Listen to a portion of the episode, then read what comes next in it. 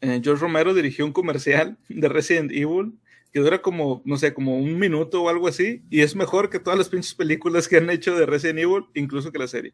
Y dura un minuto. Pues la primera iba a ser dirigida por George Romero. Sí. Lástima que no llegaron a un acuerdo correcto y pues no se armó, pero Romero hubiera dirigido, o sea, en otro universo, tenemos una película bien hecha de Resident Evil, dirigida por Romero, güey. En otro universo. En otro universo, en otro universo, George Romero dejó que ven matar a todos los zombies a cachetadas, güey. Yo siento que me perdí mucho de eso, güey. Siento que estoy buscando reencarnar constantemente hasta, hasta vivir en ese universo.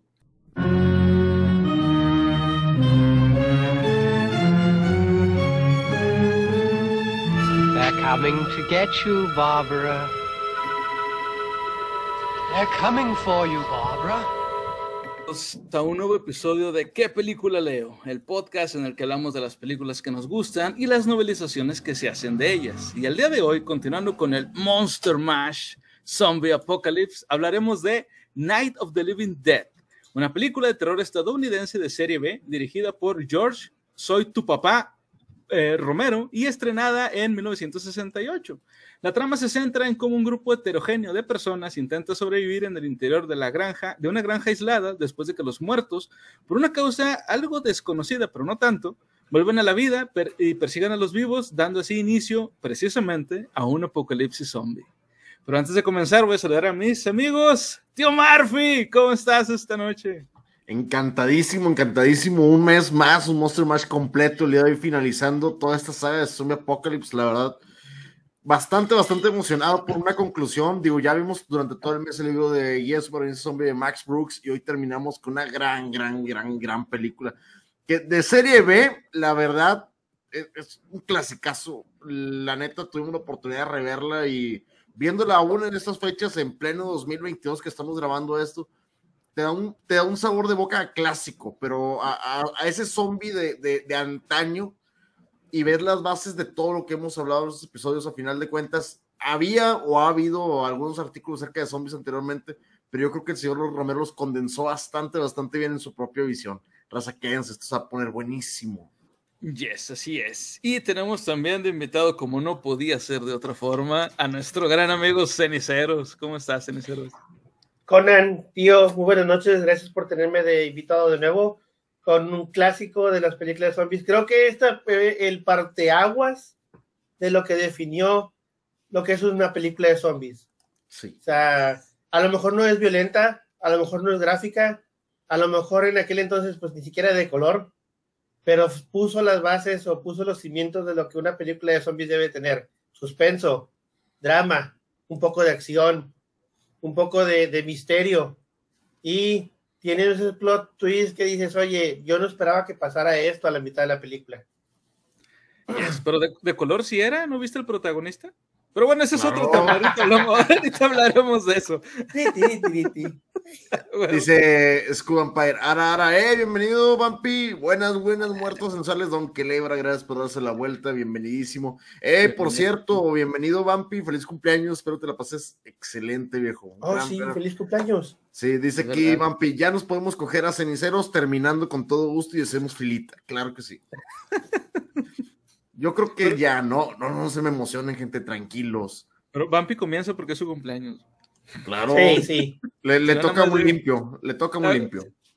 Bueno, antes de comenzar, me gustaría recordarles que si les gusta nuestro contenido, por favor den like y compartan, suscríbanse a nuestro canal y el resto de nuestras redes, que eso nos ayudaría muchísimo y nos motiva a seguir adelante con este proyecto. Y si nos sigues en Twitch, puedes participar directamente en el podcast con tus comentarios. Además, puedes apoyar a través de PayPal, Stream Elements, Streamlabs o con una suscripción mensual en nuestra página de Facebook. Por lo que te cuesta un café, puedes ayudar a que este sueño continúe y seguir fomentando la literatura. Sus donaciones son muy valiosas para nosotros, así es que te ganas nuestro cariño para siempre. Y si necesitas que alguien reciba sus pataditas en las costillitas, lo hacemos. Y ahora desde Ultratumba también. Ahí les dejamos todos los enlaces en la descripción. Y bueno, pues eh, también ya para ir comenzando con, con, la cuestión de la película, me gustaría también hablarles un poco sobre la novelización de esta, de esta obra, que por cierto es una de esas cuestiones raras que, que pasan este, con las novelizaciones de películas, que esta, la, la, novelización salió hasta 40, más de 40 años después de que la película se estrenara, que es una cosa que no había pasado nunca con ninguna otra novelización que yo haya leído o de las que hayamos hablado. Este, me pareció algo muy extraño, pero pues así es como se dio. ¿Quién chido la novelizó? ¿Un zombie o qué? ¿Y así va el pasito? ¿Qué fregados? pues casi, casi, güey. Este, la obra fue escrita por el autor Christopher Andrews, autor norteamericano, que entre otras eh, cosas ha escrito versiones de Hamlet, de Macbeth y algunas novelas de superhéroes llamadas Paranormals, pero nada que ver con Marvel o, DC o todos esos superhéroes que son, digamos, mainstream, sino son como eh, personajes eh, propios que, que, creó este Christopher Andrews. Está más cerca de lo que sería Wild Cards, y que no sepa qué es, qué es Wild Cards, pues les diré que es una serie de, novelas este, sobre superhéroes que fue editada por el gordo más amado y más odiado de la literatura, George R. R. Martin. Termina el maldito libro, hijo de. Perdónenme, discúlpeme. Tenía meses que no hacía azúcar con ese viejo maldito, perdóname. Ahorita que está, ahorita que está eh, de House of Dragon, te distrae un poquito, pero sabemos tus intenciones y termina el maldito libro, por favor, y no la vayas a cagar. Dice aquí, ¿qué rollo con estos disfraces del, diablo? Dice San Bueno, para la raza que no lo está viendo, el buen Conan se vino acá de, eh, se vino un zombie, pero vieja escuela, quemadón, se ve muy bien, la neta. Su amable tío Murphy vino de payaso de sabritas. La neta, no encontré qué, eh, me puse. Vengo de esas criaturas amadas del buen Stephen King, y pues, obviamente, Ceniceros viene de Carrie también. Todos venimos ahí ambientados. De Carrie. Entonces, esto está bien. Ya hablando de esto, ya casi termina Vientos de Invierno en 2030. A la verga. No, yo creo que eres demasiado optimista. Tengo una pregunta, tío Murphy. ¿Qué crees que termine primero? ¿El libro o One Piece? Oh, muy buena, güey. El libro termina en One Piece, güey. Los, malditos, los malditos Stark se topan con Luffy, güey, en plena marea, güey, se pelean y se acaban y nadie gana, güey. Ni nosotros, güey. Con, los Greyjoy, con los Greyjoy, güey. Invocando calamares y la verga. Conan, ponte bloqueando medio irritado de la cara. Si, si esa es la cara, deberías de verle la espalda baja. Ay, güey. Son bien locos. Ay, John, eso es el, ese es el espíritu, viejo. Bienvenido. tengo que ver dónde está, dónde está el chango. El chango no ha llegado. Al rato, al rato llega chango. Al rato llega changuito. Quién sabe por qué no ha venido. Eso ya se tardó. Bueno, ya entrando en tema, en materia de la película. Y antes de comenzar ya con. ¿Es en materia gris? Ajá, muy buena. Eh, ya habían visto anteriormente la película o sus diferentes versiones, porque hay más, más de una sola versión de esta película. Y si es así, ¿qué piensan así a grandes rasgos de ella? De este en, particular. ¿Saini Tumero Mole, la, la, del 68? Ah, bueno, yo la verdad debo decir, como lo dije hace rato, la manera en que George Romero describió a los zombies fue increíble. O sea, el hecho que te dicen gente que está regresando de, entre los muertos, eh, la escena donde está la, la pareja eh, en el cementerio y de repente el hombre se burla de que supuestamente la va a atacar un zombie y el zombie la ataca. O sea, te pone una perspectiva de, visión de, ah, sí, la gente no se lo toma en serio, la gente no cree que de verdad esté pasando y ¡pum! pasa. Ah, un momento, ¿estamos hablando de zombies o del cobicho? No, no, de ah, ok, ok, perdón, continúa. Que, que si tienen similitudes, tienen similitudes, pero entonces es eh, la manera en que Romero de, los definió, les dio un poquito, como dijiste, de sentimiento el hecho de que le tengan miedo al fuego, que fue algo que ya no siguió dentro de las siguientes películas, ni en ninguna otra película recuerdo que a los zombies les dé miedo al fuego. Pero, o como dijo Tío Perfil, el hecho de que recuerden y estén agarrando objetos cotidianos, que todavía tengan un poco de memoria, como te hace, te hace identificarte con el, con, con el zombie. Porque ya uno los ve ahorita en el presente y de que ah, o son súper rápidos o son indestructibles. Le meten poderes. Sí. ¿Sí? Que no está mal, porque la verdad no sabes de qué manera se vaya a poder crear el zombie, como lo hablamos en el primer episodio. Hay tantos diferentes tipos de zombies que si empezáramos a hablar un podcast no terminaríamos ni siquiera de hablar de todas las variedades que pueden haber y existir. De hecho. Sí, tienes toda razón. Mira, yo no dice, yo vi esa película, pero gustó más el remake. Es que tiene remakes muy bueno. La original que es en blanco y negro es lenta de ver, pero es muy buena, muy buena. Yo tenía entendido, John y Bárbara que son los principales, son, este, según yo, son carnales, son hermanos, son, son, son hermanos, no, no de los cristianos, sino de los de sangre. Entonces, que según yo recuerdo que su mamá fue la que los mandó, dice, eh, buenas, buenas mis barbones, ¿por qué tan elegantes viejos? Eh, nana, un saludazo. Dice, el One Piece no existe, el One Piece es el final de, de Juego de Tronos en libro, por eso no lo hemos encontrado. De hecho, así es. ¿Vieron Night of the Animated Dead? Ah, sí, sí, sí. Es esta película, pero en, versión animada. Está muy chida. Muy gore, por cierto. Oye, pero es, cierto que es, es, es, la base de todo, es algo que no te esperas, es algo muy bueno en, lo particular. La película es un clasicazo porque lo, lo, es, digo, hay mucha gente como dice, me gusta más del 68. Siendo sinceros, eh, yo tengo la manía de ver películas de terror antiguas y ver los remakes. Hay pocas de las que yo te puedo decir que el remake es mucho mejor que la original, porque la original envejeció mal, no por el hecho de que sea mala. Por ejemplo, no sé si ustedes me van a dejar mentir ahorita que estoy pintado de IT. Las de IT, las nuevas, los remakes son muy buenos y las originales han envejecido. Entonces, The Night of Living Dead para la del 68, antes de las películas 80, sí envejece, porque sí se nota mucho la diferencia, pero no le quita la magia que tiene. Es como ver Star Wars por primera vez. Se siente esa magia. Sí, sí, sí, de hecho, muy buena comparación. No lo había pensado así, pero tienes toda la razón. Es como ver Star Wars por primera vez de que, ah, pinches efectos se ven bien pata. Sí, pero esto es Star Wars. Así fue como comenzó. No sé qué De hecho, no se ven tan patas. Los efectos visuales de Star Wars se ven mucho, mucho mejor que muchas de las películas recientes que quieren hacer todo en CGI.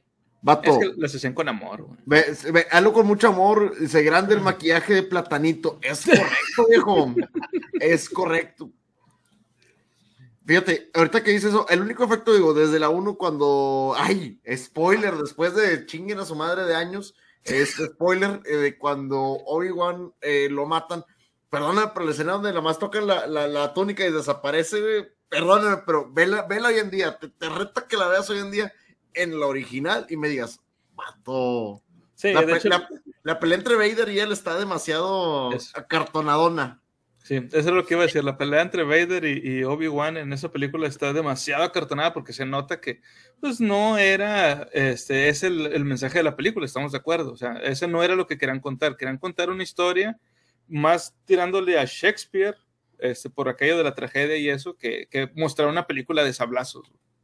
Por eso es así. Ya, ya después sí, o sea, te la, te la compro. Las, las nuevas no son, no es que te estoy diciendo que sean muy buenas o malas, estoy hablando de la, de la 1, la 2 y la 3, sobre todo. La Mosca, el remake es mucho mejor. Sí, totalmente de acuerdo. Totalmente de acuerdo. No sé qué opinen ustedes, si las originales o los remakes. Digo, Conan, me gustaría escuchar tu opinión de esa película, pero en general, ¿qué prefieren? ¿Originales o remake? Si el remake es competente, ¿aún así defiende el original? Sí, definitivamente, Sobre todo con esta película de Night of the Living Dead, por muchas razones. Esta película, como decías en al principio, eh, fue el parteaguas de, a ver, el zombie es así, güey. Aunque no lo definió tal cual, porque hay muchas cosas que fueron cambiando eventualmente. Esta película fue la primera que mostró al zombie como una amenaza eh, por número, güey. Este, no era un, un, cabrón que te está persiguiendo y te mata, como por ejemplo eh, Drácula, el hombre lobo, la momia y es de esos años también, o sea, es de las películas en blanco y negro, quiero decir. De hecho, estaba viendo un video de un, de un, este, un youtuber que me gusta mucho a mí, bueno, ni siquiera es youtuber, pero sube sus videos a YouTube, que es eh, James Rolfe, el Angry Video Game Nerd.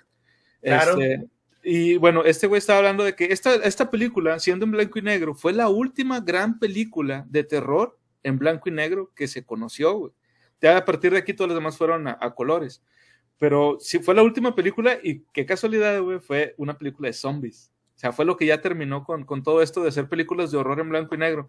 Y sí, tú vas a decir, hay muchas escenas que se ven pata, y sí, totalmente de acuerdo. Sin embargo, tú te metes en el momento, o sea, en la magia de la película. Y estas son cosas que las películas en blanco y negro tienen, que las películas a color no. Por alguna razón, cuando una película sea color, se ve más chafa que una película en blanco y negro como que esa imagen entre, entre tonalidades de grises le da un cierto aire de realismo, curiosamente, que una película color no tiene. Y, por ejemplo, no nada más hablo de esta, de Night of the Living Dead, sino, por ejemplo, no sé si ustedes han visto la película de Them, la película de las hormigas gigantes. Este, la viendo. Bueno, esa película tú vas a decir, pinche concepto, está bien pendejo, como que hormigas gigantes. Pero como estamos hablando de la época de, de, de, la, del descubrimiento y la explosión de, todo esto de lo atómico, que era lo que llamaba la atención. De hecho, por una reacción atómica fue que las hormigas se hicieron gigantes, güey. Este, y tú... O sea que si una hormiga es atómica no se va a poner un casquito y va a combatir el crimen. no, güey, las caricaturas nos engañaron una vez más. Para los que no entendieron esa referencia, a mí ya me duele la rodilla, señores. para que los que no entendieron esa referencia están muy chavos, disculpen. Sí, a huevo. Entonces les digo, a mí me encantan las películas en blanco y negro. Y sí, se ven de repente chafas, pero eh, olvídate de eso. O sea, tú métete en la magia de la película porque la historia está bien contada. En cambio, ahora no. Ahora los efectos se ven bien vergas, pero la, película está toda mal contada. Güey. O sea, está bien. Horrible. ¡Ey, raidazo! Muchísimas gracias. Ahí Wiso Saldaña, el buen Wisazo, se aventó un raidazo con tres personas. Wiso, bienvenido, Wiso. Muchas gracias, Wiso. Te queremos mucho. Un besito. Dice aquí, leí Soy Leyenda y la verdad tiene toda la ambientación de una película de zombies. Vato, es, es, que tiene toda esa ambientación y tiene muchas cosas alrededor, pero Iron Maiden, o sea, tienes Iron Maiden, that's it, no ocupas más efectos para imaginarte la película. Muy, muy, muy, muy buen libro. De hecho, ahorita vamos a mencionar algo de Soy Leyenda, porque por cierto, la novelización hace un cameo. Ahorita les explico cómo. Dice, le da su magia. ¡Hey, Mayito, bienvenida! Es correcto, le da su magia totalmente.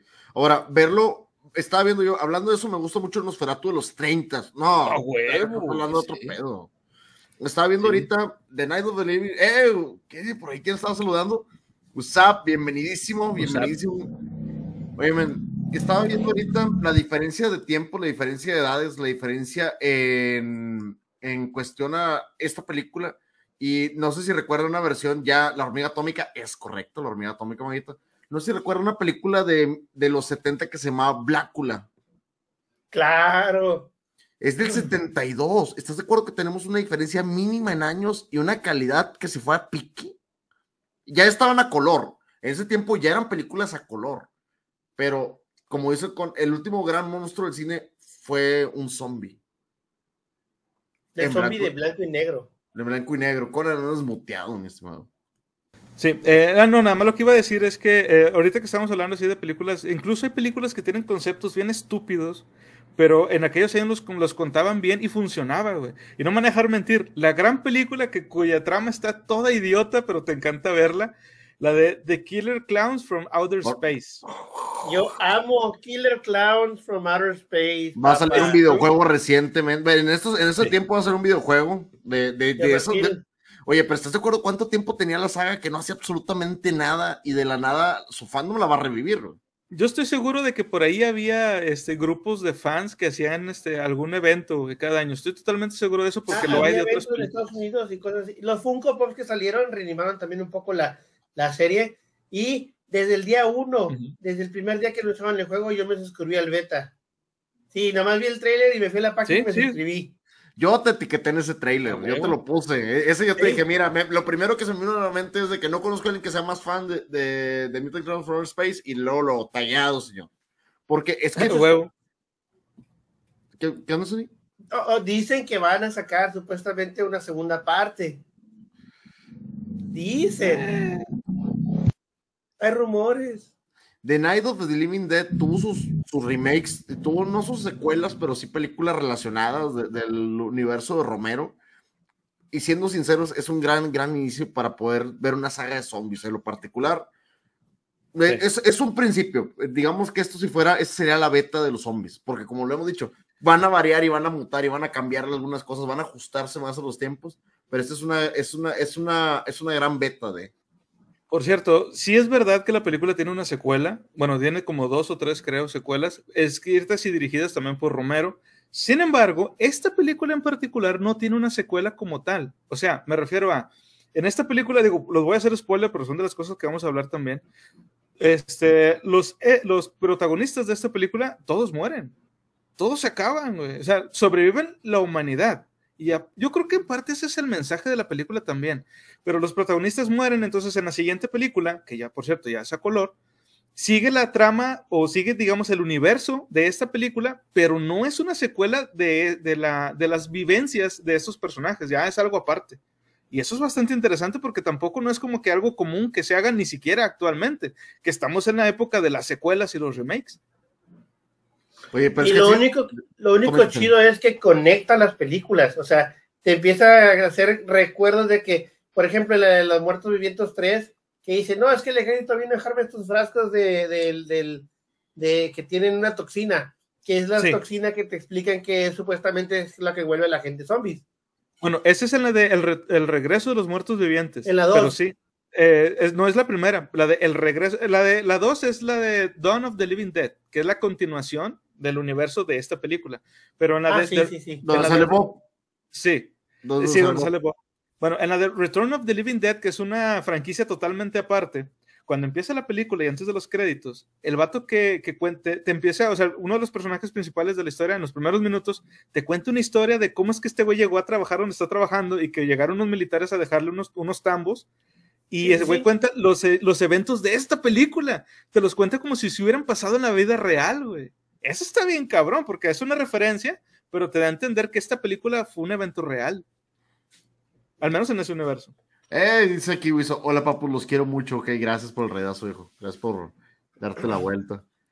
Yes, yes. Bueno, vamos a empezar. Una cosa Ajá. que me gustó, perdón. Dale, men, dale, perdón. dale, dale, dale, dale. dale. Una cosa que me gustó que hizo Romero es que Romero experimentó con diferentes tipos de zombies. Sí, Sí. Porque, por ejemplo, tienes estos zombies, pero una película que me gusta mucho de, de Romero es la de Crazies. Me encanta. Es una donde se estrella el avión y cae el agente patógeno y que la gente empieza a volverse como que eh, empiezan a perder la cordura. Sí, sí, sí, sí. O sea, es, es algo distinto, pero siguen siendo algo similar a, a zombies. Eso está, está muy chido. O sea, como que, es, de hecho, le han hecho entrevistas a Romero sobre de dónde tuvo la idea. Y aunque no lo parezca, este, así a simple vista, el zombie es una, como una, ¿cómo se dice? Una proclama política. Digo, no nos vamos a meter mucho en esa onda porque pues, no, es nuestro, no es nuestro tema ahorita, pero Romero creó esta versión de los zombies como una especie de, de- queja política de, de cómo se volvía la gente, este, cómo se ponía loca con el consumo de ciertas cosas. Este, ahorita lo podríamos poner, por ejemplo, con los celulares, por ejemplo. Y ya donde sí de tiro fue así como que bien obvio fue en la segunda, que es donde pasa todo en un centro comercial. Pero bueno, eh, ya comenzando con ahora sí el tema de la película tal cual, ¿qué les gustó más de esta película? Ahora que la acaban de volver a ver. ¿Qué, qué me gustó realmente? Y te a, te a ser bien sincero, Ben, como personaje, como personaje estructura. Ben es un tipazo, es un tipazo. Lo que sea, no le podías plantear, fue, él, él tenía un sentido de supervivencia muy fuerte. Y ese sentido de supervivencia te demuestra cómo actuaría un ser humano de verdad en esas cir- circunstancias. Le vale, le vale todo. Cooper también es un gran personaje, pero al tener el sentido de supervivencia, Ben, le vale inclusive la familia de Cooper, le vale la demás gente. Él quiere sobrevivir a toda costa y te da una muestra de cómo actuaría la sociedad en ese momento. Es muy realista, perdóname, pero ven como personaje me agrada mucho, es muy realista. Y cuando, y cuando avienta la morrilla zombie, es la onda, porque me imagino que ese zombie no es como que se avienta todo, golpea todo, Sí. todo. Es la onda. Ven. Sí, de hecho. ¿Ceniceros? ¿Qué me gustó la película? Fíjate, eh, me pone, me gusta mucho la situación en la que ponen los personajes, el decir, somos desconocidos, estamos dentro de una casa, tenemos que sobrevivir y no se pueden ni siquiera ellos llevar de acuerdo para sobrevivir. Sí. O sea, como dice Mar- tío Marfileño, ese concepto social de, oye, tengo que convivir con gente extraña, tengo que intentar sobrevivir con gente extraña en la cual yo ni siquiera confío en ellos. Sí, sí, sí. Bueno, ahora, a mí lo que más me gustó de la novelización de esta película fue que, eh, de entrada, eh, ves los diferentes puntos de vista. Los primeros cuatro capítulos son la historia de Bárbara, cómo llega a la, a la casa. La historia luego de Ben, que por cierto en la película no lo dicen, pero es un maestro de escuela. Este, cómo llegó. Y en la película te cuenta Ben, o sea, pero en retrospectiva, que él había llegado a un merendero y él vio cómo, cómo llegaron unos tipos a atacar, este, bueno, un tipo llegó a- atacando a, a los que lo quisieron ayudar porque creían que estaba enfermo por cómo caminaba. Quisieron ayudarle, el vuelo se empezó a atacar. Y de hecho hay una escena ahí bien gore este, en, el, en el libro, cuando Ben se sale a tratar de ayudar a los demás que se están peleando con el primer zombie. El vato voltea, les dice a los del merendero, ustedes quédense aquí, no se salgan, este, porque es peligroso. Y donde el vato se sale para tratar de ayudar a los demás, voltea y ve que por la parte de atrás del merendero, que está una puerta abierta, se meten un chingo de zombies. Y el güey ve por la ventana cómo empiezan a matar a todos adentro, güey. Fíjate que puta madre. Y luego ya el vato se sube un- a un camión y es cuando él llega a la, a la casa. Te cuentan la historia de, de- de Cooper, porque en el libro, en la película nada más te dicen, los zombies voltearon mi carro, pero no te dicen cómo, y, o cómo mordieron a la morrilla. Ah, a la morrilla, sí. Y, en, la, y en, el libro sí te explican un poco más de qué pasó y, y, te, da, te explican más sobre la relación que tiene Cooper con su esposa y por qué se llevan mal. Este, y una, una parte que me, me, gustó mucho fue la historia de, este, de Tom y de Judy, que en la, igual en la película ellos ya están en la mansión, digo, en la casita es en la granja, pero en la, en, en la novela están como en un, en un mirador, o sea, en el clásico mirador de, de, de allá de Estados Unidos, de que están acá cachondeando y, le, y, le, dice Judy de que no, vamos al lago, vamos a nadar. Y donde estos güeyes van, están ya unas personas ahí en el lago nadando y ven que un güey lo están tratando de resucitar. Y nadie se da cuenta más que Tom de que el vato tiene un mordidón en el chamorro. Y donde está una chava, güey, que lo está tratando de, de, de revivir, dándole, este, ¿cómo se dice? Respiración boca a boca. El zombie, güey, muerde a, a, la morra en los labios y donde se quiere zafar le arranca todo este pedo y le queda colgando así como si fuera un gusano los, los labios. O sea, está bien gore, güey, pero bien gore. Me habría gustado que pasaran de perdido dos, tres puntitos de esto en la, en la película, pero pues los efectos para el momento no daban. Sin embargo, en el libro, este Christopher Andrews, neta, se, se explayó bien machín, güey. Eso, eso me gustó a mí un chingo de, de, del libro. Este, y bueno, no sé si ustedes eh, les hubiera gustado que metieran algo más de, de, gore en la película o creen que no lo necesitaba. No hubieran metido nada así porque en ese entonces la violencia no era tan gráfica. Fíjate todas las películas en blanco y negro y son muy pocas las películas que muestran violencia gráfica o que llegan a mostrar índices de sangre o amputaciones o mutilaciones. No era un concepto muy, muy eh, bien visto, llamativo o uh -huh. llama, bien visto o llamativo en aquel entonces. Si hubiera estado genial que hubieran involucrado algunos efectos eh, visuales de, no sé, tal vez algún zombie sin un brazo o cosas de ese tipo, o sea, como se utiliza ahora, de que tienes a una persona que, no, que tiene un brazo y pues ya nada más lo usas como, como extra. Uh -huh. Pero sí. en sí, en sí está muy, muy bien hechos los efectos visuales de la película. Oye, hay una, hay una parte cuando llega Bárbara que tiene, que encuentra un cadáver que sí está bastante desfigurado, que en la película se ve bastante bien, es de lo primero que se le da a notar como una reacción fuerte.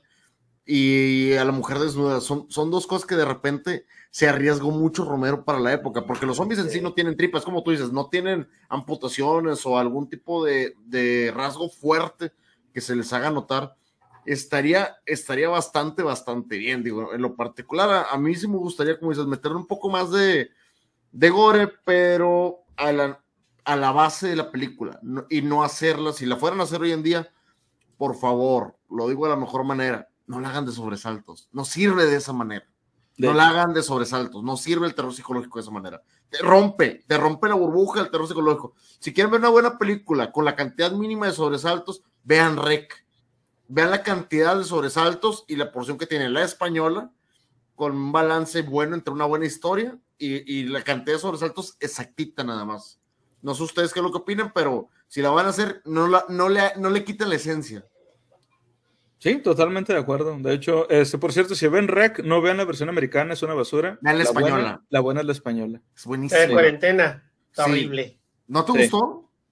La de cuarentena, la americana está horrible. No, la, sí, la americana, no, pero la española, no, la americana ah. es un mugrero.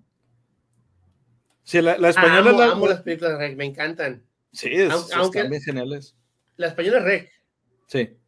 sí la, la cuarta tiene sus así como que, hay momentos así como que le dudas, pero es, en general las primeras tres me gustaron bastante. Y bueno, y, y, ahorita que comentaba este tío Murphy lo, de, lo del... El, porque ese ni siquiera es un zombie, nomás es un cadáver que está como en las escaleras, así que con la cara, la cara toda mordida. ¿No le recordó un poco al primer zombie que sale en Resident Evil 1? O sea, como que fue el, fue el primer zombie que conocimos en Resident Evil. Porque el vato que está así como que mordiendo y luego se voltea y se le ve el ojo sí. igual que como el que sale en, aquí en la película de, de, Night of the Living Dead. Porque igual, o sea, hasta tiene. O sea, lo que voy es. La, más o menos como que tiene la misma toma o una toma similar con el ojo y que es, es, digamos, el foco de atención, aparte de pues toda la desfigurada que tiene en la cara pero el ojo es lo que más llama la atención y es lo que más asco te da cuando lo estás viendo. Es un buen tributo, ¿eh? es un muy buen tributo. Gran referencia. Sí, sí yo estoy con que es una, una, una, referencia. Y otra cosa que me gustó también, tanto de la película como de la novela, es que eh, meten mucho esta situación de del, los mensajes que salen en la radio y en la televisión. Y si bien toda la historia, tanto en el libro como en la película, todo ocurre en un lugar cerrado, que es esta granja, el ver, ver la televisión y estar escuchando las noticias, como que te da una sensación de, güey, esto es algo grande, no está pasando nada más aquí, está pasando en todo Estados Unidos. De hecho, si empiezas, si empiezas viendo la película así desde un, desde un inicio, el primero que ignore la radio es John, ya iban a empezar a hablar del tema y la corta. Desde que van a empezar, ya les están dando indicios de que está pasando algo y ya John le vale madre, lo paga desde ahí hubiera estado bien que hubieran empezado a hablar con el radio abierto y ellos en su pedo. Hubiera estado excelente, muy a mi manera de ver las cosas, que lo hubieran ignorado, pero que estuviera escuchando de fondo, así como si fuera una noticia de alarma, pero que no fueran diciendo sobre los zombies, solamente como que fueran dando alerta. Y fíjate que eso en el libro sí lo metieron un poco más, porque, por ejemplo, eh, otra diferencia que, eh, que, hay entre la película y la novela es que en la novela la relación que tienen entre Bárbara y Johnny, o sea, los dos hermanos con los que empieza la película, este, en la novela es mucho más tóxica. O sea, el vato está chingue y chingue y acá rato que, eh, ya vámonos, es que no mames todo el pinche camino para venir nada más dejar unas pinches flores y la más. Y en la película como que medio se están riendo y eso. Y Bárbara menciona varias veces que durante todo el trayecto el radio no funcionaba. O sea, la, la radio del carro. Y ya cuando se bajan es cuando funciona la radio. Y es donde, como dice tío Murphy, empiezan de que, ah, sí, es que tuvimos problemas técnicos. Y más adelante, cuando ya empieza a, contar todo lo del noticiero, te dicen que todo aparentemente comenzó por porque la NASA destruyó un satélite que venía de Venus. Y eso fue durante el, día. O sea, ah, y cuando están en el cementerio, hay una como que empieza una tormenta, se escuchan truenos. No sé si era la intención, pero como que te dan a entender que esos truenos son de la explosión del satélite. Y es cuando empiezan ahora sí a levantarse los muertos. Ya más adelante explican, o decir, en los militares de que no, sí, es que los muertos se están levantando por culpa de la radiación extraña que traía ese satélite. Entonces, si ustedes se dieron cuenta también de la explicación que quisieron dar. No recordaba la explicación, fíjate, digo, no recuerdo que en algún momento la película mencionen el por qué están reviviendo lo pasan bien, bien rápido cuando están en como que la sala y se reúnen alrededor de la televisión y salen los vatos que la prenden, esos vatos de la NASA. Es que estalló un satélite y se levantaron los muertos y that's it. Eso fue todo lo que dijeron. O sea, no, no tiene, es lo que te decía de, de Stein y esto, que la explicación es muy tonta. Por lo menos en la película la explicación es muy tonta. Sí. Y fíjate, otra cosa también que, que como decía también este eh, Ceniceros, con lo de que esta película es el parteaguas, hay muchas cosas que pasan en esta película y tipos de personajes que luego los vamos a ver más adelante en otras películas, pero ya expandidos. Este, por ejemplo, aquí se nota que el gobierno había encubierto la situación porque durante el, durante el día son las grabaciones cuando están entrevistando a los, a, los, este, a los militares, cuando se ve que están los, los, este, los Rangers ya matando, matando a los zombies, este, porque dicen que no, ya estamos este, empezando a limpiar todo. Pero ¿por qué es de día cuando en realidad lo están transmitiendo supuestamente en vivo y ya es de noche cuando están viendo en la televisión? Entonces aquí ya vemos que hay, este, ya, ya hay eh, encubrimientos por parte del gobierno, cosa que después vamos a ver en otras películas o incluso videojuegos como en Resident Evil. Este, que Umbrella quería encubrir todo el pedo que había, que había ocurrido en la mansión y que por eso mandaron a Wesker y cosas así. O sea, esta fue la película que metió ese tipo de detallitos que, insisto, luego en otras películas y series o videojuegos fueron utilizando y expandiendo un poco más. Inclusive Max Brooks lo toma en el libro. Lo primero que van a hacer es intentar censurar los medios. No va a haber cobertura o va a haber muy poca cobertura de esto hasta que no se le salga de las manos. Sí, sí, sí, sí, de hecho. Ahora, ¿hubo algo de la película que no les gustara? Voy a tirar, voy a tirar mucha mierda. Perdón, Zeni, empieza tú porque quiero aventar. No, no, dale, dale, dale, dale. Dice, pero la explicación no salió en la versión japonesa. Mm, mira, te, voy a ser muy sincero, no hablo japonés, desconozco si lo dijeron, pero yo la vería nada más para ver cuando llegue Johnny estirarse enfrente de Bárbara y Bárbara le diga, Onicha, y se le lleve, güey. por eso la vería. Solo por eso la vería. Bueno, ¿qué no me gustó? Aparentemente, te voy a decir, no sé, es una gran base, pero es como esas películas thriller, es como esos slashers, esas películas donde todo lo que están haciendo está mal la madre, mal la madre, mal, mal, mal, como sobrevivientes. Sí. ¿A qué me refiero? Como grupo no son unidos. Lo que hace la pareja cuando se suben al camión en llamas es una reverenda mamada. Es como que vato, sé que te quieres escapar, pero en un camión en llamas nunca hagas eso. Cuando tapizan las ventanas, cuando es mala idea todo, todo, todo lo que hace la película es una muy mala idea. Y la resolución de cómo se salva este Ben, al final de la, se medio salva, ya dijimos que se mueren todos. Sí. Eh, cómo se medio salva Ben, es una cosa que yo le veo así como que mm, no, no es por el irrealismo de la película, porque en sí los zombies son muy buenos porque van construyendo, pero los métodos de supervivencia son malísimos. Son malísimos, es lo único que puedo decir, porque ya después de ver tanta ya de supervivencia aquí, te das cuenta que están haciendo todo lo contrario a lo que hemos dicho durante un chingo de tiempo. A huevo. No vieron, como- no vieron nuestro podcast, güey. No, y es como que yo creo que el, el buen Max Brooks anotó todo y lo anotó a la inversa para que funcionara. Dijo, todo esto ya está comprobado que no jala. güey". No sé, tú, güey. Zeni, pero eso es lo único que me queda así con la cara de. Es cuando es un slasher. Vato, no vayas ahí. Vato, no vayas ahí. Y el vato, iré a investigar solo. Y, y luego lo matan y lo. ¡Qué pinche sorpresa, güey! Vaya. Hay, algo que dice este tío Alfredo que tiene sentido, o sea, todo lo hacen mal, o sea, la manera en que tapizan, la manera en que se mueven en la casa. Una cosa a mí que no me gustó la película, siento que las muertes de los personajes principales son muy sosas. O sea, Sí. mu- mueren, mueren más por causa de ellos mismos que de los zombies. Sí. Por ejemplo, no me gusta la escena donde la niña se vuelve zombie y mata a la mamá a cuchilladas. ¿Por qué un zombie tiene que matar a cuchilladas? ¿Por qué Güey, simplemente no de picadillo, a lo mejor, como lo hacía su mamá. O cuando Ok. Ben tiene el rifle y le dispara, no recuerdo quién le dispara A en el estómago. A Cooper. Sí, o sea, ¿por qué? ¿Por qué las muertes de los personajes tienen que ser así? Si en este caso existe una película de zombies, deberían haber muerto a manos de los zombies. Que como De hecho, dices, De hecho, mira, ahí está comentando, Laura nos comenta, cuenta cómo realmente pasó lo de la camioneta con la pareja, ¿te acuerdas? Ah, sí, ahorita, les cuento porque hay. Sí, es que, que hay, un, detalle Que le empezó a regar, el chavo, que empezó a regar la camioneta. con la ah, gasolina. sí, sí, sí. O Sí, sea- sí, que los zombies se hacen para atrás, que ah, Pero ¿estás de acuerdo Sí. que desde ahí el vato como que los alejas y déjame baño a todos en gasolina? Me acordé de esa escena de Zulander cuando están jugando con la gasolina, así como que felices de la vida. sí.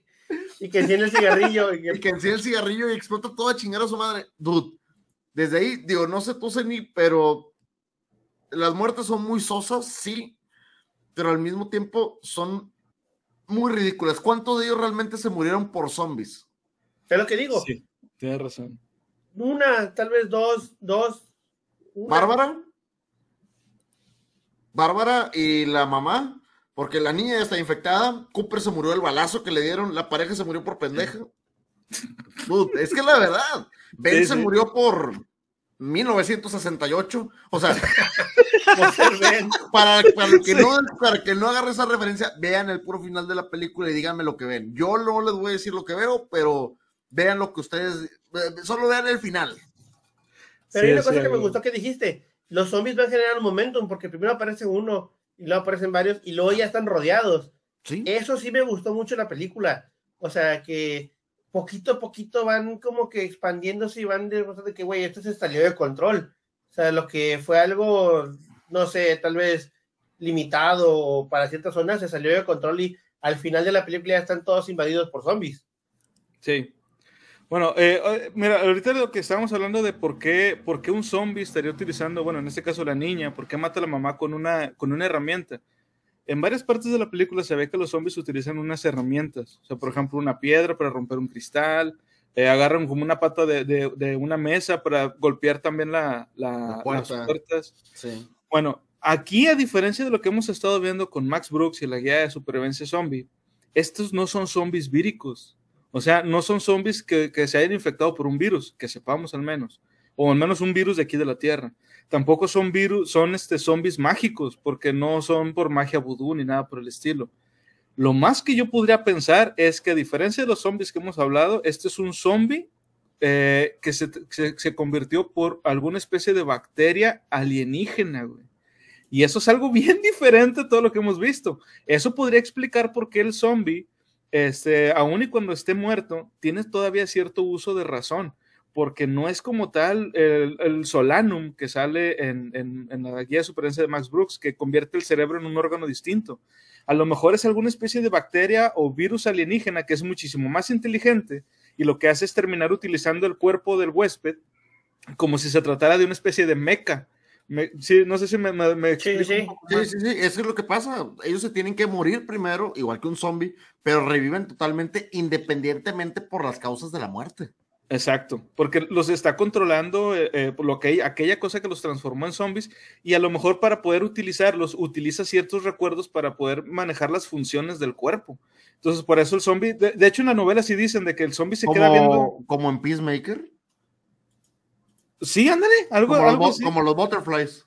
Sí, más o menos, algo así. O sea, utiliza los, recuerdos para saber qué hacer o cómo manipular el, al, al, al, huésped, al cadáver. Por ejemplo, eh, cuando el primer zombie ataca a Bárbara, cuando está dentro del carro, al menos en la novela, el zombie se queda viendo hacia, hacia abajo como que buscando algo, pero aunque hay piedras, no sabe qué hacer. Se queda el vato como que... Y luego como que agarra la piedra y se le queda viendo y se... Y luego, ah, ok.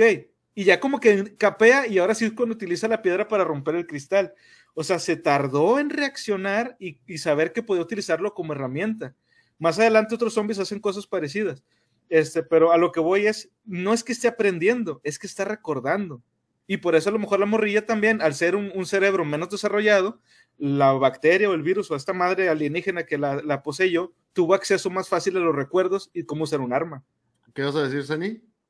Ah, aquí iba a decir, me acordó mucho a los zombies de la película Tierra de Muertos, ¿Mm? que se quedan ciclados en el mismo proceso, la última cosa que hicieron, cuando recargan gasolina, que siguen tocando sus instrumentos, que siguen o sea, tiene esa misma esencia de decir, ¿sabes qué? Fallecí haciendo esto y esto es lo último que recuerdo hacer. Eso también lo hacen mucho, por ejemplo, en, Downbreakers, hacen lo mismo, repiten la última frase que dijeron, o último pensamiento que les cruzó por la cabeza, lo empiezan, Daybreakers, se llama, Daybreakers, sí. Sí, Daybreakers. Sí, que, que, empiezan a recordarse, son bien mágicos, me los imaginé haciendo magia. ¿Te acuerdas tú de Abraca Zombie, por ejemplo? De, de Powerpuff Girls, las chicas superpoderosas. Ah, claro que sí. Abraca Zombie. Habrá que zombie. Era un zombie mágico. Está chido. el concepto, era un zombie mágico. El concepto está bueno. Y es que este tipo de zombies, como comenta Conan, al ser del espacio exterior, está bien cabrón, porque van, van, van reviviendo y demás. Por favor, gente, si alguien tiene los recursos económicos este, para hacer un, un remake de esta película y, y aliarse con una marca de champú, como ciertos hijos de puta que dijeron, ¿sabes qué? Una buena película de invasiones alienígenas podría ser controlada por una marca de shampoo, háganlo, por favor. Que nunca falte ese comentario, tío Mafil, que nunca falte ese comentario. No, es que, es que perdóname, pero la película es, es no digo que es la, octava maravilla, pero iba bastante bien. Iba. Iba. Iba. iba. Hay una película, esa yo creo que es de las únicas dos películas que me ha decepcionado mucho por los finales, esa y la del ataque, eh, el ataque de la Guerra de los Mundos, la más reciente, creo que fue con Keanu Reeves.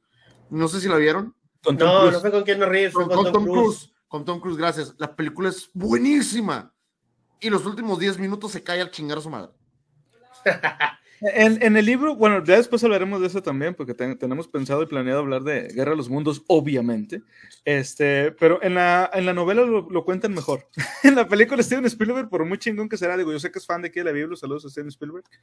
H.G. Eh, Wells lo, lo, ejecutó de mejor manera. Claro, entonces, Pero, eh, eh, entonces estamos de acuerdo que este tipo de, bueno, ya viendo los de Romero, ya es algo más como un parásito espacial, o sea, y que tenga sus propias consideraciones, no zombificadas, así como tan, estrictas como lo hemos visto, tiene sus motivos de ser y puede hacerlo, digo. O sea, por ejemplo, les voy, a, les voy a leer un fragmento precisamente que habla de, de, cómo es que el, el, zombie este, medio analizaba las cosas. Le dice, la criatura se apartó, arrastrando los pies y zigzagueando de un lado a otro con torpeza. Estaba mirando la casa y alrededor de ella, comportándose una vez más como si no entendiera del todo, como si no recordara qué era realmente una casa. Solo quería su presa. Eso era todo lo que parecía pensar, y mientras su mirada recorría la ventana. O sea, es lo que les digo, eh, es, un, es un zombie este, y, sigue siendo, sigue estando letargado, pero como que guarda ciertos recuerdos, que tarda en procesarlos, pero a lo mejor no es el zombie el que los está procesando, sino la pinche bacteria alienígena la que está procesando qué chingo está pasando. El mejor ejemplo de eso puede verse en el amanecer de los muertos, con Bob, el zombie, que va recordando poco a poco cómo se comportaba y recordó que era militar. Y por eso puede usar armas. Creo que no es la de Amanecer de los Muertos, es la del Día de Muertos. El, el día, de, el día de los Muertos Vivientes, que es de Romero también. Day of the Dead, sí, que es De- cuando eh, abre, Bob abre la puerta y está el militar y saca a todos los zombies y lo parten en la mitad. Pero desde ahí, de- sí, esa, esa escena es buenísima. Tri- tri- Tripitos ahí. Esa está bien triposilla esa escena, güey. Triposilla. Es que está triposilla. ¿Qué otra cosa? Está, está trepidante. Mira, Eh, ¿sabes, ¿sabes a, qué, a qué tipo de personaje me recuerda el hecho de que estén tratando de adivinar cómo funcionamos? ¿Te acuerdas de la película Body Snatchers? Sí, ah, a huevo. sí, güey. Eso mismo, es ese mismo concepto. Oye, ¿sabes Sí. que Soy un, soy un clon de otro vato, tengo que actuar como ese vato. ¿Y cómo van descubriendo o cómo van ah, aprendiendo a ser humanos? De hecho, ese mismo concepto lo maneja en la película, no sé si recuerdas la de... Ay, ¿cómo se llamaba esta película del, del gusanito que viene al espacio y le pica un vato en el pecho? Ah, Slither. Es una película reciente. Sale el, pel- sa- sale el pelón que sale en la serie de The Walking Dead, que sale hermano de este. Ay, ¿cómo se llama? Espérame. Esa película te la recomiendo mucho. Tiene un concepto de zombies, pero es una criatura del espacio que infecta a alguien y su misión es infectar a todo el planeta. Ok. La película se llama Slither. Slither, vato, ay, la, qui- la quiero ver. Ahorita que dijiste la, la de Body Snatchers, güey, se me ocurrió, es una pendejada, güey. Poner un video de, de las mejores escenas de Body Snatchers, güey, pero con la canción de la, de la novela de la usurpadora, güey. Perdóname, es que es una pendejada, pero Body Snatchers era una muy buena película. Y es una muy buena novela también. Es una buena, ¿no? Bueno, eh, ¿tuvieron alguna parte favorita de la película? Que tú dijeras, esta pinche parte es la mamada de la película. A ver, antes de que me funen y que empiecen a mamar, perdónenme, pero los efectos son muy buenos cuando Ben se madrea a Bárbara, cuando se madrea a la niña, cuando se madrea a Cooper, cuando se madrea a Bárbara, no le pega un, no le pega a Bárbara, le pega un maniquí y lo carga y se ve bien tiesote, pero es un maniquí. Cuando golpea a la niña se ve el doble cuando la avienta a la fregada. Y cuando, y cuando se friega a Cooper, sí le mete un fregazo a Cooper. Entonces, y para mí, mis momentos favoritos son como que las reacciones de Ben de cálmense todos, y es el primero que suelta un fregazo. ¡Cálmense! el vato. Güey, De hecho, ¿has le visto, mete tres putazos a Cooper. has visto el video del vato que está en una fiesta y que empieza a cachetear a una niña? Sí, luego todo, todo el mundo, ese es Ben, güey. Para editarlo con la cara de Ben y lo todos. Ven toda la película. Porque yo creo que Ben, Ben mata como a tres de los principales. Sí, por Vato, accidente, pero sí. Pues el que se cachetea. También mata a Cooper al final. Cooper se levanta zombie y, y Ben lo despacha. Sí, lo remató. Entonces, ahí, ahí, a mi parte favorita fueron las reacciones de Ben. No lo digo de mala manera, es que Ben tenía razón y estaba trabajando con puros pendejos. Y es como que, güey, que hagan esto. Y es como que, síganme, maldito sea. Y se encabronaba y reaccionaba mal, pero a final de cuentas tomó malas decisiones. Por cierto, antes de, antes de continuar con, con Ceniceros, nada más un momento. Sí, sí, sí. Eh, la gente que haya jugado Resident Evil 3, pero el de PlayStation, no el remake, ¿no les recuerda a Cooper, ahí como lo vemos en la imagen al fondo, ¿no les recuerda al personaje con el que se encuentra esta Jill, que se encierra el güey en un camión? Que también Sí. el vato hace eso de que, no, el lugar más seguro es aquí adentro, y el vato se encierra. Eh, mm, estaba platicando de- con, con mi conciencia, con mi esposa de eso, y le digo, ¿no será una referencia? O sea, en Resident Evil habrán hecho una referencia a, a La Noche de los Muertos Vivientes con este personaje, porque este está igual, está pelón y todo, y tiene la misma, la, la misma actitud. Y de hecho, en el cómic eh, de Resident Evil, cuando te cuentan la historia de ese personaje, te dicen que él tenía una esposa y una hija, y que los zombies Mm. at- las atacaron, y este güey salió huyendo, y es como llega a donde se lo encuentra Jill y se encierra en el camión. Pues si ya vimos una referencia de una toma en primer plano de un cuerpo en el uno, no creo que no, no sea una referencia, digo. Algo debe saber. Sí, sí. Tiene, un buen punto. Y sí, tiene razón, se está igualito. O sea, el vato llega y le dice, no, la escapatoria no es salir, porque Jill quería, quería salir de la bodega. Y el vato se encierra, no en un camión, se encierra en un contenedor. Sí, en un contenedor, exacto. Bueno, de hecho creo que en el remake también sale, pero se parece más, eh, en el, el de PlayStation, se parece más a- al Cooper de la película.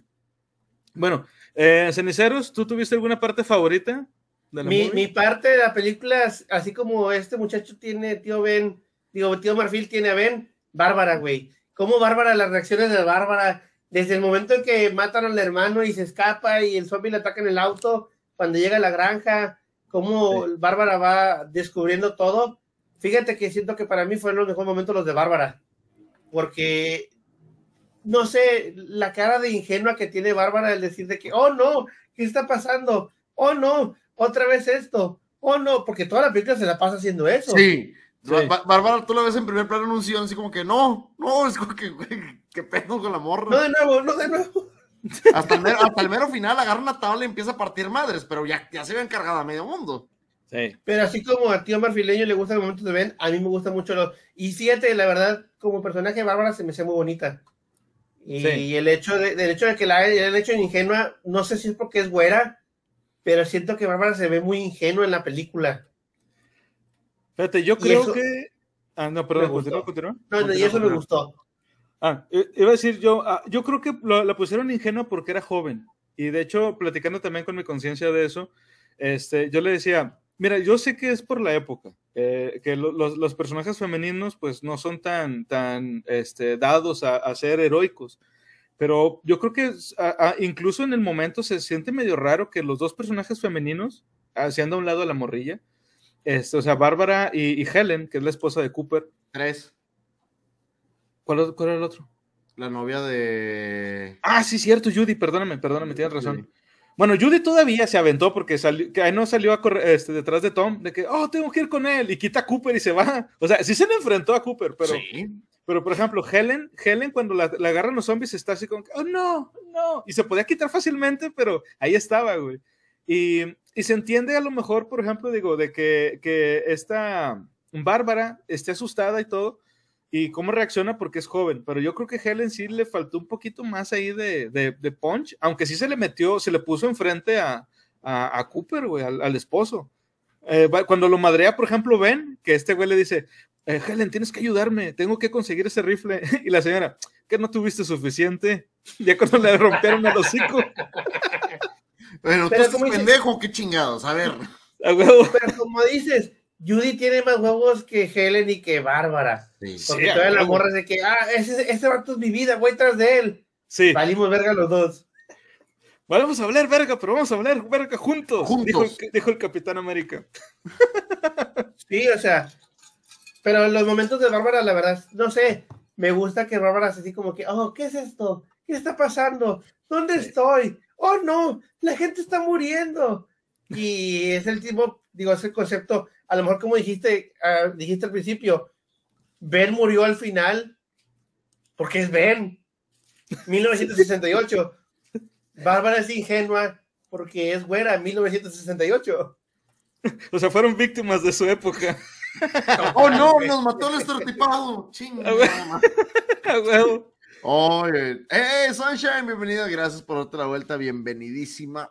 Hola, hola, hola, Sunshine. Bueno, me, me a mí, a mí en lo particular, algo que me encantó de la novela, aparte de que está muy bien escrita y tiene un, un ritmo bastante chido, este, a la hora de, de, o sea, no se te hace pesado, las descripciones son cortas, concisas, te mete de lleno a lo que estás leyendo. Algo que me gustó este, es que cuentan un poco más de, de cómo piensan los personajes en el momento en el que están y hay una parte en la película este, que yo creo que es de las, de las escenas más este, gore que hay en la película, aún cuando es de blanco y negro, que es cuando explota la camioneta y Tom y Judy se mueren y luego llegan los zombies y se comen los cadáveres que están cocidos o, o pues ya cocinados básicamente. Este, y, pero tú ves que llegan los zombies y pues se los empiezan a comer y ya. Y ves, de hecho, que arrancan partes, güey, de, ellos. De hecho, hay una parte donde hace un acercamiento a un zombie que se está comiendo un hígado. Y tú ves que realmente es un hígado, güey. Y hay otro que se está comiendo la parte de como que de aquí de la, de la mano.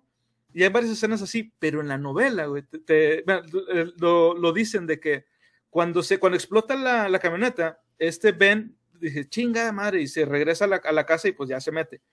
Pero este Tom y Judy seguían vivos y sienten, güey, cuando les están arrancando las partes del cuerpo y que les arrancan las se los piernas. doraditos, vato. Sí, güey, o sea, y seguían vivos en todo ese momento, o sea, ellos sintieron absolutamente todo lo que les estaban haciendo.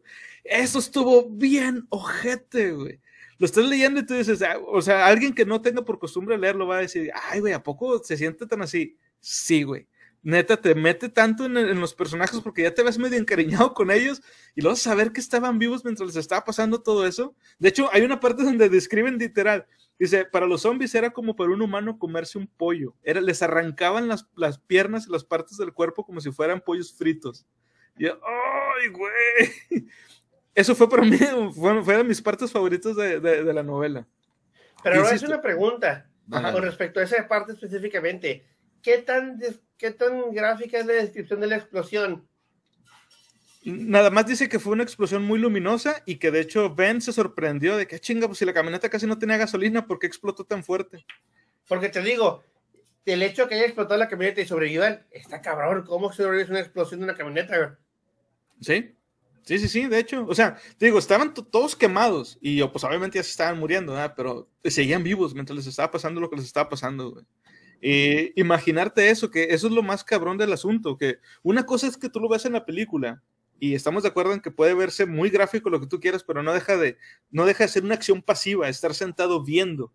Y otra muy diferente es estar leyendo, porque todo te lo estás imaginando tú. Y no importa cómo lo haya descrito el, el, escritor, tú te lo imaginas todavía más cabrón, güey. Sí. Oh, sí, claro. Pero te digo, la película siento que es más realista porque, oye, si la camioneta explotó, estos vatos por la misma eh, presión de la explosión no sobrevives, pinche el corazón explota, órganos internos destruidos. El hecho que digas, ah, sobrevivieron y sintieron todo, se me hace muy poco realista. Sí, sí, no, definitivamente. sin embargo, insisto, o sea, el autor te lo describe así. Sea realista o no, el autor te lo describe así y tú lo sientes así, que eso es lo, realmente importante. dice ahí Laura, Kingsley nos comenta, luminosa, pero no lo suficiente como para calcinarnos al instante. O sea, se estaban achicharrando, estaban quemando durante el, momento. Sí. eso fue mi parte favorita de la, de, la novela, insisto, porque esto, esto no es algo que salga en la película tal cual.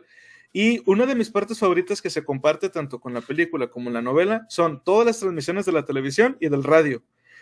Eh, insisto, porque te, da, te dan a entender que esto es algo más grande aunque todos los eventos se lleven a cabo dentro de un lugar cerrado, el estar viendo las noticias me gustó mucho porque te, hacen pensar o te hacen sentir como que, güey, esto es algo global, aunque nada más esté pasando en Estados Unidos, algunos como se está viendo, pero es algo grande, o sea, esto es un apocalipsis. Eso me encantó. No sé, no, sé qué piensen ustedes con respecto a esto de los noticieros o el radio que expande un poco más la, la visión de lo que está pasando, que no te centras nada más en los personajes que estás viendo en la tele, sino ves puntos de vista de afuera, que entrevistan a, los militares, a los de la NASA, a unos científicos, el güey que está entrevistando al, sheriff. E, eso, no sé, me llamó mucho la atención a mí porque no es algo que ves en otras películas normalmente. Siento que en la película no fue tan, tan marcado eso porque, como tú dices, en el libro te lo describen que lo tenían de fondo. Aquí en todo momento se enfocan los personajes y sí, hay una parte donde se ponen a verle el noticiero y están entrevistando a la raza, pero la película no gira alrededor de todo eso. a lo mejor, como dices en el, en, el, en el, libro, de que, oye, se bajaban del auto y dejaban el radio prendido con el fondo, todavía tiene más sentido donde, ah, lo apagué y ya el radio valió verga, ya no supimos nada de qué estaban diciendo o de qué estaban hablando.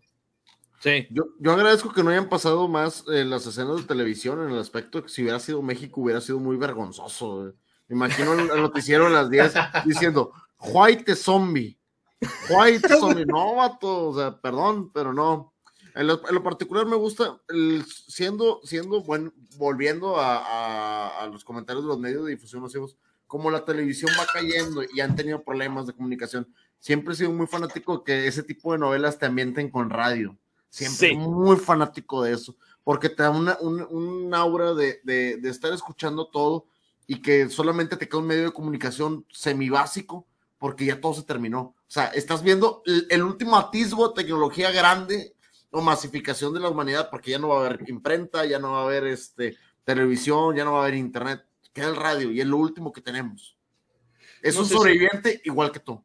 Sí, siento yo que, que lo hace más realista. Miren, en, en, la, en la literatura hay un recurso que usan muchos autores, entre ellos Tolkien, que es un, ok, te escribo una novela pero luego te escribo una novela este, o un, libro que, eh, por ejemplo, que, se presenta dentro de la misma historia. Es decir, en El Señor de los Anillos está el Silmarillion. En, en, en, las novelas de Lovecraft está el Necronomicon. Y eso le da como que un cierto sentido de realismo de que, güey, o sea, tengo en mis manos un libro que el personaje del libro está teniendo también en sus manos y por el que pasa todo lo que está pasando. ¿Sabes cuál me encanta que, que hicieran eso en las novelas de Resident Evil? Que no son las novelas en sí, sino las crónicas como periodísticas del mismo. Como sí. que es el periódico que está dentro de, de, la saga de Resident Evil. No es el, la historia de Resident Evil en sí, no. Es el diario que tú estás leyendo poco a poco. Me encanta que hagan eso. Yes. Se, se, es un sentimiento de inmersión, ya, ya encontré la palabra. La, la cuestión es inmersión. Porque sí. mientras más te vas metiendo en la historia y, el, y la ambientación te va rodeando, sientes como que le agarra más peso. Y eso a la vez, cuando no tienes como que esa empatía con los personajes, te vale madre si se mueren o no. Y mientras más te vayan metiendo, es donde empieza a absorber más. ¿Seni? Voy a poner un buen ejemplo dentro del mundo de Romero. En el remake de George Romero del Amanecer de los Muertos, hay un documental. Y de hecho, es, si lo buscas en YouTube, lo puedes encontrar. Ellos están viendo un vato que está diciendo de que no, es que tienes que meterles un balazo en la cabeza y quemarlos. Y que están viendo la televisión en la, película y lo de que, oh, mira, tienes ahí un, un Twitcher y que está el cuerpo hay un video, creo que de media hora, del documental de ese vato específicamente cómo se encarga de erradicar a los zombies. Ah, con madre. Ándale, ese es el tipo de cosas a lo que me refería. Y sí, tienes toda la razón, eh, tío Murphy. La palabra era inmersivo, inmersión. Lo sí, voy sí. a buscar y te lo voy a pasar.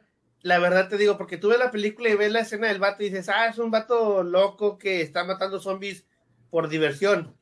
Y luego ves el documental que se aventaron directamente para la película y el vato literalmente estaba haciendo una. Eh, un. ¿cómo, ¿Cómo decirlo? Algo de salvación. Ajá. Un instructivo de salvación porque el vato les, les da la, la, idea de que, que matarlos y luego quemarlos para evitar que se esparza el virus. Te, te, Sabes que lo peor, eh, la imagen está bien genial, ven en todo su esplendor y metiendo sí, un, un fregazo a Cooper eh, ¿sabes, qué, ¿Sabes qué parece? Pa pare parece portada de Street Fighter, así de esos donde empiezan y le mete, y le mete el macarazo de derecha. Ahora, ¿te das cuenta qué tan mala idea, ahorita que, que lo comentabas, en qué tan idea es hacer un documental acerca de defensa zombie en, en ya sea, bueno, en la época Betamax o VHS? Pato, como que, bueno, lo que hizo Max Brooks, escribe todo y, y imprime una guía de supervivencia zombie para emergencias me imagino, de que cómo vamos a sobrevivirlo. Aquí tenemos todos estos Betamax y el vato solo tengo un VHS. Oye, ya vale madre la humanidad, güey. Sí. Sí, no, está cabrón de que decir, oye, güey, oye, tengo el 3 y el 4, el 5, pero me falta el 4, güey. ¿Cómo le voy a hacer a la parte 4? Güey, no, o, o, peor, güey, que alguien sobregrabara la boda, un 15 años de alguien arriba de la de, la de esta, güey, están explicando cómo sobrevivir y entran al baile, tú, ching, que era algo que se hacía mucho para toda la gente. Antes se sobregrababa en el mismo cassette, video eh, o lo que hubiera, se sobregrababa sobre el mismo una y otra y otra vez hasta que quedaba inservible. Entonces, dice, ¿ven es mi espíritu animal? Sí, sí lo es. ¿Ven es, ven es, es el espíritu animal de cualquier sobreviviente a toda costa. Sí, de hecho, mira, eh, la siguiente pregunta yo creo que para todos va a ser la misma respuesta, pero como quiera le quiero hacer. ¿Tuvieron un personaje favorito? Fuera los hombres, Bárbara. obviamente. Bárbara. Ven, ven cachetones de padrastros locos, güey. Sí, güey, sí, güey. Bueno, fíjate, yo fuera, fuera... Lo que veo, lo cacheteo, me vale madre. Y lo logro. lo que no, veo, no. lo cacheteo. Sí, güey. Es que, es que la neta, la neta, ahorita que pusimos la imagen en todo su esplendor de Ben, el, el, dude, el dude estaba sembrando fregazos, güey, mientras el, el, mundo se sembraba en pánico. Ben estaba sembrando fregazos, güey. En, en, la, en, en, el mundo la gente le termina a los zombies, en la casa le termina a Ben. Sí, a huevo. Pato, si le hubieras dado más oportunidad a Ben, güey, los hubiera matado a cachetados, güey. a huevo, sí. Los hubiera matado a putazos, güey. Y si era tan bueno, ¿por qué se murió? 1968. Ponga atención, por favor. 1968 es la respuesta. Es todo lo que vamos a decir. No, no, no, no hay más comentarios acerca de eso. No sí. hay más comentarios. Bueno, eh, para mí, fíjate que otro personaje que, que, fue de mis favoritos, tanto en la novela como en la película, digo, porque para todos, aparte de, de bueno, de, de Ben y Bárbara, otro de mis personajes favoritos fue el, el sheriff. Porque, de hecho, el sheriff en la película, por cierto, esto, esto es algo que no se había visto antes tampoco. Él es el que básicamente puso las reglas de cómo matar a un zombie, güey. Le shoot him in the head. Ah, sí, cuando lo están entrevistando, ¿verdad? Yes. Y le dice, y luego ya que lo mataste, ya este, lo, lo quemas. O sea, este güey fue el que dijo, vamos a acabar así con los zombies. Un disparo en la cabeza y quemas el cuerpo. A la chingada. De hecho, luego más adelante, este, cuando están viendo también las noticias, el, eh, están entrevistando a un científico y el vato dice, yo sé que va a sonar feo y lo que ustedes quieran, pero no es más que carne muerta. Ya no piensen en funerales, ni eso que te va a hacer sentir bien de que, bueno, ya enterré a mi familiar. No, es carne muerta y son peligrosos. Son bien peligrosos. sí, a huevo. Entonces digo, para, para, mí, aparte de Ben, mi otro personaje favorito de la película, aunque sale muy poco, fue el sheriff. Aparte de que tiene la forma, una forma de hablar muy, muy sureña, el acento. Que después busqué y Willard se encuentra en Missouri, así es que pues se entiende por qué tiene ese acento. Bueno, ahora, como película de zombies, ya tal cual, ¿qué piensan de, de Night of the Living Dead? Si lo quieres ver como una película de zombies en el estricto sentido de que ya hemos formado una conciencia de cómo se tiene que hacer y ver y, actuar un zombie, es una gran beta, porque es la, base de toda, de toda historia, como tú dices, de cómo matarlos, cómo actúan, cómo se irradia, cómo se propaga el virus, no que lo causa, sino cómo se va propagando, cómo, cuál es la situación o estado de emergencia y, y el actuar una persona, es una gran base.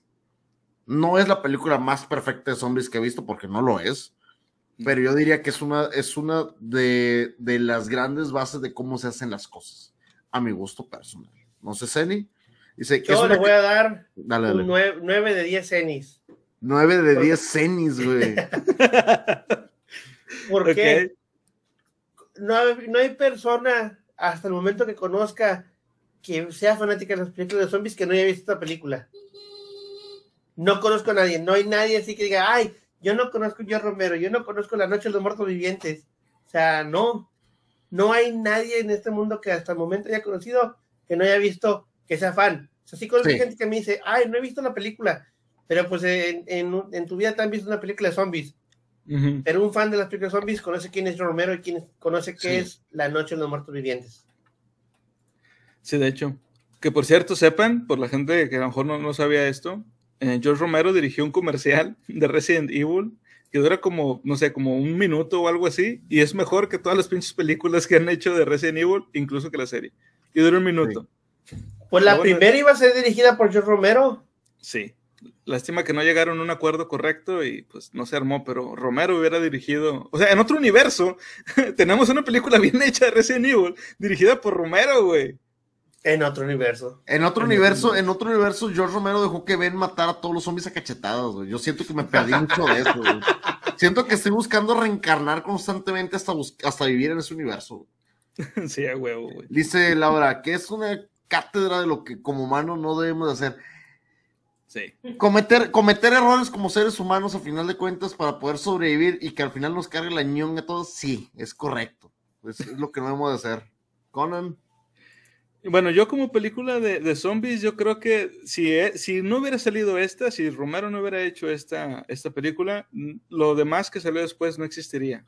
Tendríamos todavía zombies medio raros, en donde son más, este... ¿Mutantes? Más mutantes que otra cosa, sí. no mutantes, como poseídos, o como sí, más, más tirándole como por ahí de la onda de, de religiosa, a lo mejor, como dices, o sea, poseídos este, y no tanto de, güey, hay una explicación científica detrás de estos cabrones, pero aún así tenemos que acabar con ellos y tenemos que sobrevivir. Y la película realmente no se centra tanto en los zombies, se centra más en, en, en los supervivientes, que como hemos mencionado también varias veces en, cuando estábamos hablando de la guía de supervivencia, los peligrosos no va a ser los zombies, lo peligroso va a ser la gente que esté ahí. Y, y tienes que cuidarte bien de con quién te quedas encerrado porque puede pasar esto, lo que pasa en la película en realidad.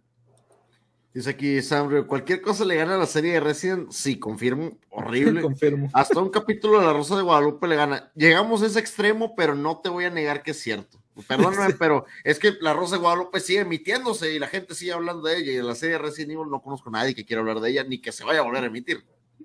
No. No, perdóname, pero es cierto, yo, yo no soy fan así acérrimo a, a morir de Resident Evil pero esto te aleja todavía más de quererlo ver. Sí. Yo me Ahora- decepcioné, vato. ¿Neta? O sea, tú sí, tú sí eres muy, muy, muy, muy, muy fan, Zenin. Te voy a decir qué tan fan soy, güey. Soy tan fan de Resident Evil que para antes del PlayStation 2 ya había jugado todos los juegos de Resident Evil. O O sea, el código Verónica también. No, el Güey. código Verónica fue, fue de. eh, Pero es que el código. El, Fue el el código Verónica fue el primero del 2. No, no, no. Tranquilos. Yo jugué el código Verónica no en el PlayStation 2. Lo jugué en el Dreamcast. Sí, sería en Dreamcast. Mm, Sí. Yo jugué, por ejemplo, el Resident Evil 1, el Dos, 2, El el 3. 3. Y luego jugué el Gun Survivor. Y luego jugué el emulador del Gaiden que sacaron para Game Boy Color. Y luego jugué el Resident Evil 2 en 64. Y luego jugué el Resident Evil Outbreak. Y luego el Outbreak 2. Y luego también jugué el código Verónica en el, en el, en el ¿El Dreamcast. Y luego en el PlayStation 2 salió el Resident Evil 4. Y salió otro llamado Gun Survivor 2. No, aquí llegó en, en México como Gun Survivor 4. ¿Te tocó jugar el 0 cuando era, cuando era exclusivo del cubo? Uh, el, el 0 también lo jugué. Y el remake del 1. Vato, perdóname, pero si te jugaste alguno en 64, mi respeto, los controles es una cosa más espantosa que he visto en la vida. Las gráficas de Resident Evil 2 en el 64 son las peores gráficas que he visto en un juego. Vato, pero no tenías, bueno, pero no tenías tiempos de carga. Eso era lo mejor del maldito juego. Te lo podías espirronear bien duro, pero el control era horrible. Sí, de Sí. Bueno, si, usabas, el- si no usabas el stick, me jalaba un poco mejor. Si querías usar el stick del 64, que era uno de sus mejores features, no servía tan bien. Y eso fue un gran error. Sí. Sí, porque apuntabas con el, si mal no recuerdo, en aquellos tiempos original apuntabas con los C. Y era horrible, Sí. era horrible, güey, para apuntar esa madre, güey. Quisieron hacer lo mismo que hicieron cuando Perfect Dark. Porque Sí. Perfect Dark apuntaba con los, con los C, pero la ventaja que tienes con Perfect Dark es que no te movías. Tú apuntabas y, y, y se, a- a- a- ¿cómo se, cómo se dice? Eh, ay, se me fue la palabra. Cuando le picas algo y se, se sincronizaba, o sea, mismo agarraba la, acá no, en el Resident Evil tú le picabas y el muñeco se ponía y luego le picabas para acá y se movía para acá. El Perfect es una ejecución muy buena de un control de, de 64, e igual que el Golden Eyes, igual que muchos de los grandes juegos shooter de la época. Doom, por ejemplo, pero ¿estás de acuerdo que Resident Evil lo que intentó hacer, eh, por lo menos en el, 60 en el 64 no funcionó? Para mí. Sí, no. Estuvo muy mal hecho. Bueno, eh, les, quería, les quería leer otro extracto de- de- del libro. Ah, por cierto, antes de continuar, les quiero, les quiero leer la referencia, porque es, es, digamos, sí, pues es referencia en la novela, o podríamos decir incluso que sería como un, este, un cameo de Soy leyenda en la novela de, de La Noche de los Muertos Vivientes. Dice, Ben estaba bastante seguro de que no eran vampiros. No son, ¿verdad? Ni siquiera vayas ahí, no pienses eso. Hasta que uno de ellos aparezca gritando, sal, Neville, simplemente quítate ese pensamiento de la cabeza. Para que no recuerde esto, eh, eh, Robert Neville es el personaje principal de la novela Soy leyenda. Y aquí Ben se estaba comparando a sí mismo con ese personaje, por eso estaba diciendo eso. Oh. Qué cool, vato. Me encantó que hicieran esa referencia porque, eh, digo, está bien genial cuando en un libro hacen referencia a otro libro. Y aquí obviamente tenían que meter Soy leyenda porque todo lo que le pasa al personaje de, de esa novela, Robert Neville, le pasa igual, estando encerrado, pero él, está solo en la casa y, y los zombies, vampiros que están ahí, este, lo están atacando todas las noches, este, siempre llegan a ponerle gorro, pero no se pueden meter. Como le pasa aquí, bueno, aquí ya terminaron metiéndose los zombies porque no son vampiros, pero me gustó mucho la referencia, eso me pareció muy genial. Y otra cosa que les quería leer es cuando eh, hay una referencia en la, en la, película de Return of the Living Dead, que cuando empieza la película que está contando, como, como decía Ceniceros, eh, uno de los personajes está contando todos los eventos de esta película como si hubiera sido algo real. Y en la película hacen referencia a esto. Dice, en la cámara frigorífica de la universidad, dijo el doctor Grimes, teníamos un cadáver, un cadáver al que le habían amputado las cuatro extremidades. En algún momento temprano del día de hoy, abrió los ojos, comenzó a moverse y estaba muerto, pero abrió los ojos y nuevamente intentó moverse. Güey, ¿se imaginan el pinche trauma de ver algo así? Una madre que no tiene ni brazos ni piernas y está moviendo el tronco y abriendo los ojos. Y esto pasa en Return of the Living Dead. Hay una parte en la película cuando, eh, cuando el primer zombie ataca a los protagonistas, al vato lo destazan y, en, y nos meten, meten sus, sus, partes en bolsas negras de basura. Y luego están los güeyes de que, güey, ¿qué vamos a hacer con él? Y voltean y están las partes moviéndose, güey. Güey, se ve bien cabrón ese me pedo. Güey, esa parte me gustó, güey, que no se muere, güey, que lo decapitan y el cuerpo se sigue moviendo como quiera, güey. Sí. Güey, me encantaría que lo hubieran hecho sin brazos ni piernas, güey, que se hubiera movido, güey, acá la chingada, güey, pasó una camisa como Monty Python. y son a fresh one.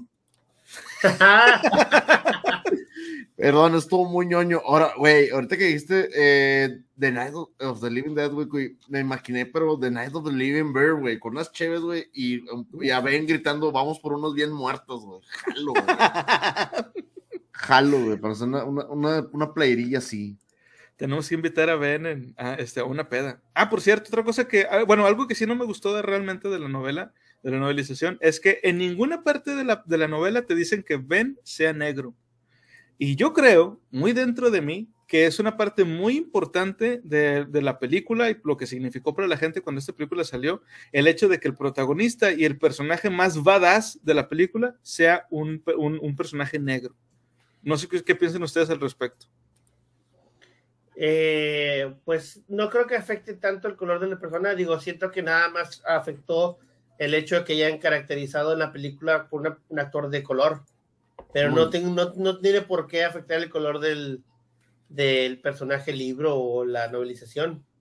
En la película tal vez, solamente en la película porque puedes ver ciertas expresiones faciales acerca de, pero en el libro no, no es relevante porque te hablan de un personaje principal, o sea, Estamos de acuerdo. ¿Cuántas veces en un libro hemos leído una descripción de algún personaje vaga, o sea, muy, muy, muy, muy vaga, y que luego el autor sale con sus mamadas de que no, es que el personaje no era así, porque yo me lo imagino de otra manera. Y yo, ¿y cuándo lo escribiste? O sea, ¿qué tiene que ver o qué, qué tan relevante es que sea de tal o cual manera? Y te estoy hablando a ti, J.K. Rowling. Sí, te estoy hablando a ti.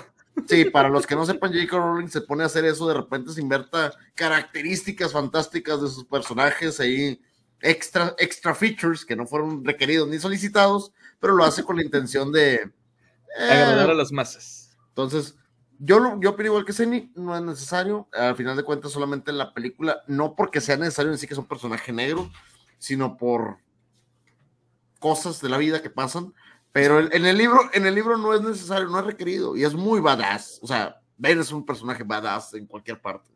Sí, de hecho.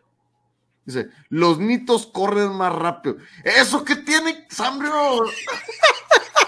Nada que ver. Sambrio, no. A ver, vamos a darle unos cinco minutitos de banicito para que se, para que se tranquilice. ¿Cómo que? No, ¿cómo que los? Bimbo, no nos patrocinen a la mamá, no, no. no, bien la chingada. Bueno, ya para ir cerrando, ¿recomendarían la película? Sí, no y por qué? Suelta, suéltate unos buenos mamelucos. Ándale, Denisanos, échatelos. ¿Sabes qué quieres? ¿Recomendaré la película? Claro que recomendaré la película. ¿Por qué? Porque es parte de la historia.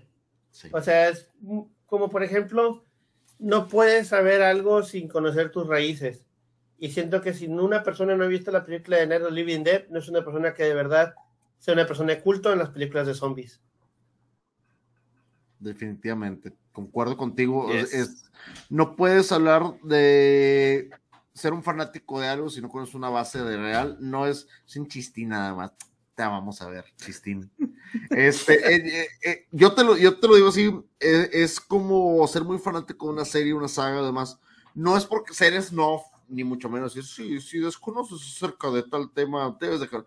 No, pero este es material obligatorio de lectura o por lo menos de visualización por el simple hecho de que tienes que saber de dónde vienen las bases de todo, tienes que saber de dónde procedes, cómo entonces es una gran parte de la historia. Para mí es, es el inicio de, es como decir, ah, es que ahorita, por ejemplo, vas a una nueva película de una muñeca que tiene inteligencia artificial. Si no has visto Chucky, a lo mejor no vas a entender de qué trata el tema. Si no has visto una película más reciente como Exterminio, como, no sé, de grandes películas de zombies de la nueva era, si no ves La Noche de los Muertos Vivientes, nos vamos a perder de muchas cosas. Entonces, todo este tipo de cosas es solamente saber de dónde viene, de dónde procede y cómo se fue puliendo con el tiempo hasta llegar a ser algo de culto. En lo particular, dame.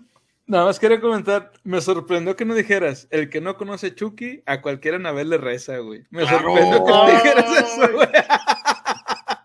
Mira, y Chucky todavía está aquí, güey, porque te vas a la muñeco de, de las vacaciones de terror, güey. No, Sí, esa sí, madre sí da miedo, güey. Las muñecas de porcelana, güey, que veían culero, güey. Sí, güey, se vende la verga. Güey, esa, esa madre, mira, y, y- y sabes por qué, yo creo que le perdí un poquito de respeto a Chucky después de que lo voy a aventarse una paja, güey. Eso, eso fue como que no era necesario que saliera, pero salió, güey. Ustedes lo vieron, yo lo vi, güey. A mí la serie nueva no me gustó. La serie no me gustó para nada. La del culto, donde salen los tres Chuckys, ahí el... Sí, no, se me hizo muy millennial y no me gustó para nada. Yo creo que Sí, desde la, he desde el, el hijo de Chucky ya cayó mucho. Es más, hasta la novia de Chucky todavía está sablona. O sea, es- tiene, tiene, tiene su razón de ser y eh, también tiene parte de la cultura, pero yo creo que desde el hijo de Chucky se fue todo al, ya, todo al shit. Entonces, pero te, estamos de acuerdo que el inicio, las primeras son muy, muy buenos. Y aún con un Ah, remake, claro. aún- y creo que le hicieron un remake reciente, no tuve la oportunidad de verlo y no tenía la oportunidad de verlo para poder decir, uno dar una opinión, eh, pues, más acertada. Pero esto puede ser algo, por mucho que tú veas La Noche de los Muertos Vivientes una y otra vez, alguna de las versiones te va a enganchar. A lo mejor no tengas que ver la del 68, pero ve la de los 80 o la del 2000 y, y te va a gustar. Hay algo en cada una de ellas que te va a llamar la atención y que te va a enganchar sí o sí. Sí, sí, de hecho, este, la versión de los, eh, creo que es del 92 el remake, o del 91, algo así. Este, cambian muchas cosas, sobre todo cambian un poco el personaje de Bárbara y lo hacen mucho más badass. Y yo creo que eso se debe a que en esa época ya teníamos a otros personajes referentes como mujeres heroicas, como digamos este Sigourney Weaver, o sea, Ripley. Y yo creo que quisieron hacer lo mismo con Bárbara, de que, güey, o sea, ya no, no, no podemos meter a una Bárbara este, como, como en la película del 68, vamos a hacerlo un poco mejor. Es de los 90, tienes exactamente es del 90. Ah, del 90. Entonces, digo, a mí me gustó mucho el, el remake, lo que hicieron con Bárbara. Este, pero digo, también, pues, obviamente el original, pues, tiene lo suyo. Este, y ah, estaba esperando que llegara Chango para, para decir esto, pero pues, bueno, veo que no vino, espero que lo vea. Eh, Chango nos preguntó una vez en el, en el podcast, cuando estábamos hablando de, de- de Max Brooks, que de dónde venía la frase de Brains. Y yo le había, yo había comentado que era de esta película, y no. En toda la película en ningún momento los zombies hablan, no dicen nada en absoluto. De hecho, eso, eso es una de las razones por las que saben que un zombie es un zombie, porque no dice nada. Y en realidad la frase de Brains viene de la película Return of the Living Dead, cuando sale Tarman, que es el zombie más ojete que puedas ver en, toda- en cualquier película de zombies. Sí. Cómo se mueve y aparte de cómo se ve, él es el que dice eso de Brains. Que hecho dato curioso, para ser un zombie tiene lengua. Sí. Sí, el zombie tiene lengua. Ese zombie en particular. Este, y bueno, yo en, eh, en relación a que Pues si- está bien, se puede aventar un zombilingus. 10 de 10. Tenía que ser algo demasiado nasty, lo siento. Perdónenme, no voy a pedir disculpas por eso, pero me salió del corazón. Disculpen. Bueno, yo referente a la película y a la novelización, lo recomendaría, sí, 100%. Por todas las razones que han comentado tanto Ceniceros como Marfleño, yo recomendaría la película de eh, Night of the Living Dead. Yo le agregaría nada más el hecho, nuevamente, de que esta fue la última gran película en blanco y negro de monstruos. Este, y digo, de- venimos de, de haber visto este, pues todas las demás como Frankenstein, Drácula, eh, el, hombre, el hombre lobo, los clásicos, pero también habíamos visto Tarántula, eh, la de Them, la película original de Godzilla, The Blob. The Blob. Este, bueno, ese ya era color, pero este, como quiera, sigue siendo de, de la, pues de, los, de las viejas películas de, horror, este, que tenían una historia que contar, no era nada más de que sí, muertes y, y- y destripamientos así de gratis, no. De hecho, mucha gente ni siquiera se va a acordar de los nombres de los personajes de las demás películas, como les dije ahorita. Este, por ejemplo, en Frankenstein nadie sabe qué, qué otro personaje o qué otro actor sale más que Boris Karloff por ser el, el- ser Frankenstein. O que él, había sido Por ser momia. el monstruo de Frankenstein. Sí, perdóname, el monstruo de Frankenstein, porque sí, ni siquiera sabemos cómo se llama el doctor, cómo se llama el actor que le hizo de, del doctor, de Víctor. Este, conocemos nada más al actor detrás de, de la máscara, que este, es Boris Karloff. Lo mismo con la momia. Este, y de hecho, por ejemplo, no sé si saben ustedes, en la película de Tarántula sale Clint Eastwood. En un, en un cameo bien, bien chiquitito que es- llegan unos, este, unos aviones a, a, a lanzarle unos misiles y uno de los pilotos es Clint Eastwood. Pero de De ahí hecho, fuera de ahí, E- e- Ese, ese, ese pequeño detalle que tú dices sale en la referencia en la película de Volver al Futuro 3, cuando están en el cinema Y le dice, ¿cómo te hace llamar? Clint Eastwood. Ah, sí, es que usted todavía no, lo conoce como famoso. Y sale el póster de la, de la película pegada en la pared, güey. oh, Yes. Y con respecto a la novela, yo le recomendaría también, sobre todo porque, como les decía al principio, la novela está muy bien escrita, este, sigue los pasos de la película tal cual, eh, y lo único que agrega o, lo único que hace es expandir un poco más la historia, eh, viendo desde el punto de vista de cada uno de los personajes su forma de pensar y mete los mismos diálogos, pero también te dice cuál fue el, tren de pensamiento de los personajes para llegar a ese diálogo. Y eso me parece algo muy, muy chingón de un, de, un autor que va a ser la novelización de una película. Son cosas que no hemos visto en otras novelizaciones que, que hemos analizado, pero eso me gustó mucho. Me, me, imagino la profundidad de los pensamientos de Bárbara. Oh no, estamos en un apocalipsis, las cosas están pasando. Tengo un miedo atroz y tengo, un, y tengo una inseguridad enorme acerca del grupo de personas que me rodean. eso piensa Bárbara y realmente está. ¡Ah! Como que, güey, no, o sea, hay cosas que están pasando en esta cabeza, güey. Pues sí, de hecho pasa así. Hay una parte, por ejemplo, en la, en la película, no sé si se dieron cuenta, a mí se me hizo bien raro, cuando Bárbara agarra el cuchillo y le empieza a dar vueltas entre los dedos. yo, pendeja, te vas a cortar. Y la morra está acá con el cuchillo así dándole, girándolo entre los dedos. Pero en, en la novela, este, el autor describe que, que Bárbara se, se siente más segura, nada más por el hecho de traer un arma vale madre lo que haga con ella. Ella se sentía bien teniendo esa arma. Por eso está jugando con ella. O sea, hasta cierto punto está, el arma la mantiene cuerda, digamos, por el simple hecho de tenerla. ¿Qué vas a decir, Murphy? No, eso es lo que voy. O sea, te, da un trasfondo y te da una inmersión a la misma historia para que sepas más o menos qué están pensando los personajes. Yo quiero saber, güey, quiero, quiero ver o quisiera escuchar los pensamientos de Ben cada vez que soltaba un fregazo, güey. De hecho, sí te dicen, güey. Porque el vato, como les digo, como Ben era maestro de, escuela, el vato cuando le suelta el primer putazo era de que, güey, te mamaste porque no me dejabas entrar. Y el vato se emputa cuando ya lo ve, que, le dice, ay, sí, ¿a poco creíste? O sea, el vato pensando, ¿verdad? Que dice, este, creíste que no te iba a hacer nada porque primero no me dejaste entrar y luego, según tú, me, estuviste ayudando a, a, tapiar la puerta. Pero no, güey. Y pa, le mete el primer putazo. El segundo se lo soltó sin pensar. Y de hecho, el vato se quedó viendo así sus manos como que, no mames, yo hice esto. Y luego es cuando le mete el tercer putazo, güey. y está bien, verga. Pero es eso, o sea, el vato se queda pensando que, güey, estoy haciendo esto por coraje, por miedo.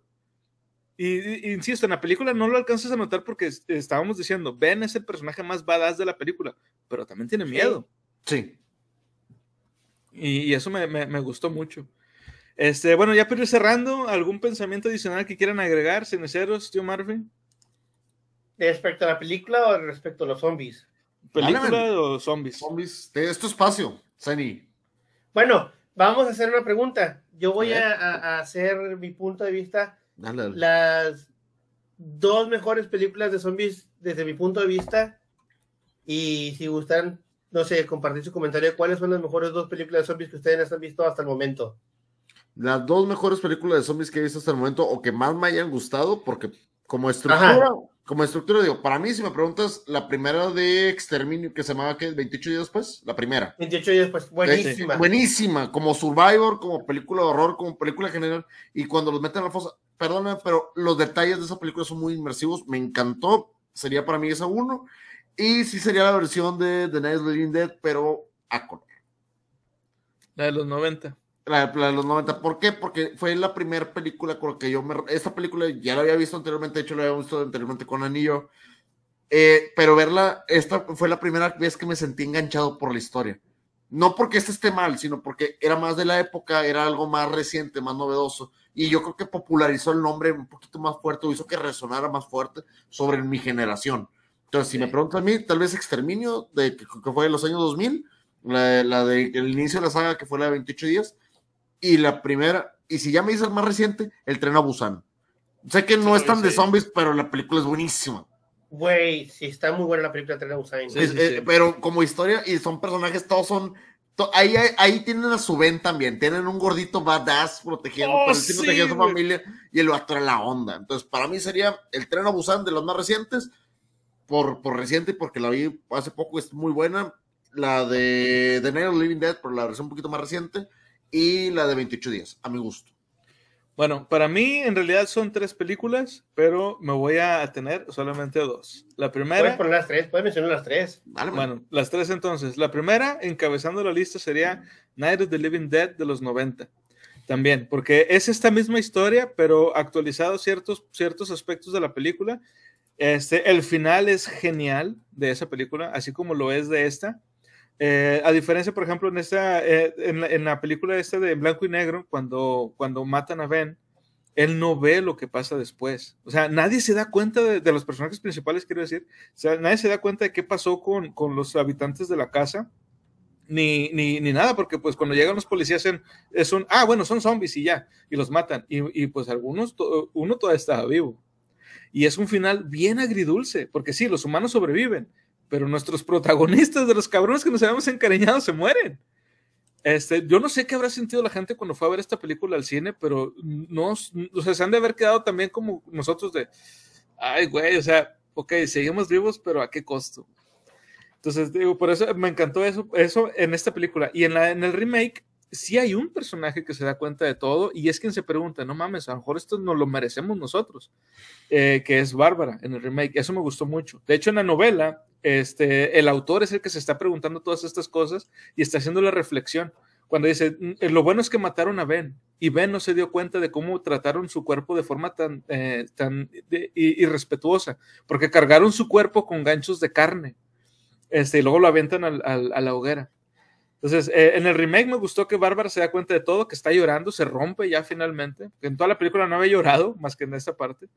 Mis otras dos películas favoritas de zombies son Return of the Living Dead y su secuela.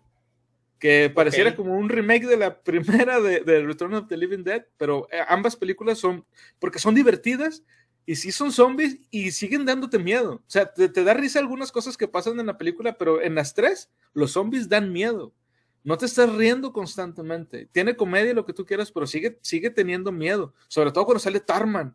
Ese personaje está bien feo, güey. La primera vez que yo lo vi, neta, sí me, me impactó un chingo cuando la vi de morrillo. Entonces, eso, eso mi, esas son mis tres películas favoritas. ¿Estás de acuerdo que no mencionamos ninguna hasta ahorita de comedia? Por ejemplo, tipo Shaun of the Dead o son... apenas ah. iba a mencionar eso, apenas iba a mencionar eso. Eh, aquí, Aquí, antes de contar uno de Samber, ¿saben cuál es la película de zombies donde sale un chorro de manos y quieren atrapar a una persona? Es la única escena que recuerdo. Es El Amanecer de los Muertos Vivientes, también de George Romero. Es la escena de las manos, donde está viendo el calendario. Sí. Sí, sí, sí. Tiny, el escenario es tuyo. Apenas iba a decir eso y tú me quitaste la palabra de, la ah. boca. Hay tres películas de zombies que me gustan mucho y las. Bueno, si vamos a esa de película de comedia, son cuatro, pero las principales. Reanimator. ¡Uy, a huevo! Doctor eh, este, Herbert, West. Herbert West, el reanimador, basada en la novela de, bueno, en el, en el relato de Lovecraft. Una de las historias de Lovecraft. Esas películas para mí también tienen una, una sensación de, juventud, porque ver la película de Reanimator, también tengo hecho, compré un chingo de cómics de Reanimator. Del 85, güey. del 85. O sea, también tiene que ver con zombies, pero tiene ese toque como que humor negro. O sea, la manera que está la película. Vámonos a la segunda parte. Army of Darkness. Uh. Me mama, me mama Army of... Evil Dead tiene lo suyo. Y la segunda parte de Evil Dead 2 tiene su comedia así oscura. Pero Army of Darkness está en otro nivel. O sea, tienes ocultismo, tienes gore, tienes humor negro, tienes ciencia ficción, tienes viajes en el tiempo. ¿Sabes qué diría Bruce Campbell de lo que acabas de decir? ¿Qué diría? Groovy. Groovy. Del 92, güey. Eso, eso estás hablando, ese es del 92. Tú te brincaste unos siete añitos para acá, pero te Y recientemente películas de comedia de zombie que me gustó mucho. Shaun of the Dead. Sí, sí. Shaun of the Dead, güey. Buenísima. Tiene, tiene ese toque irreverente de que siento que si de verdad viene un, un apocalipsis zombie, alguien tendría que ir por, ese, por esas aventuras. O sea, ah, como a alguien le puede ir terriblemente mal, a alguien le puede ir bien, alguien tiene que irle ingenuamente mal, güey, o ingenuamente bien. alguien tiene que encerrarse en un bar con cerveza. Sí, güey, alguien, alguien va a ser como que, vato, tenemos que sobrevivir para llegar a nuestro bar, porque porque tenemos que llegar ahí, güey, y luego la, la, misma, la vieja le dice, vato, ¿qué vamos a hacer? Vamos al bar. Es como que, vamos al bar. Es su única meta, es la única meta, llegar al bar. Y iba a mencionar ahorita que dijiste, tío, como parte aparte de Shaun of the Dead, Zombieland. Aunque sea muy irreverencia, muy estúpida, el hecho que tenga su lista de, de cosas es como una guía de supervivencia zombie. Sí. Sí, sí. De hecho, de hecho, las enlistan y las enumeran, empiezan a comentar cuáles son los puntos Sí. de una supervivencia zombie. Zombieland es muy buena y tiene muy buena comedia y muy irreverente. Además, la participación de Bill Murray es una mamada. Perdón, pero es una mamada. Oh. ¿Qué- Sí, sí, ¿Cómo sí. dicen en la segunda película? Es que alguien le hizo una Murray. ¿Qué es una Murray? Cuando crees que eres un zombie, te disparan porque no eres un zombie.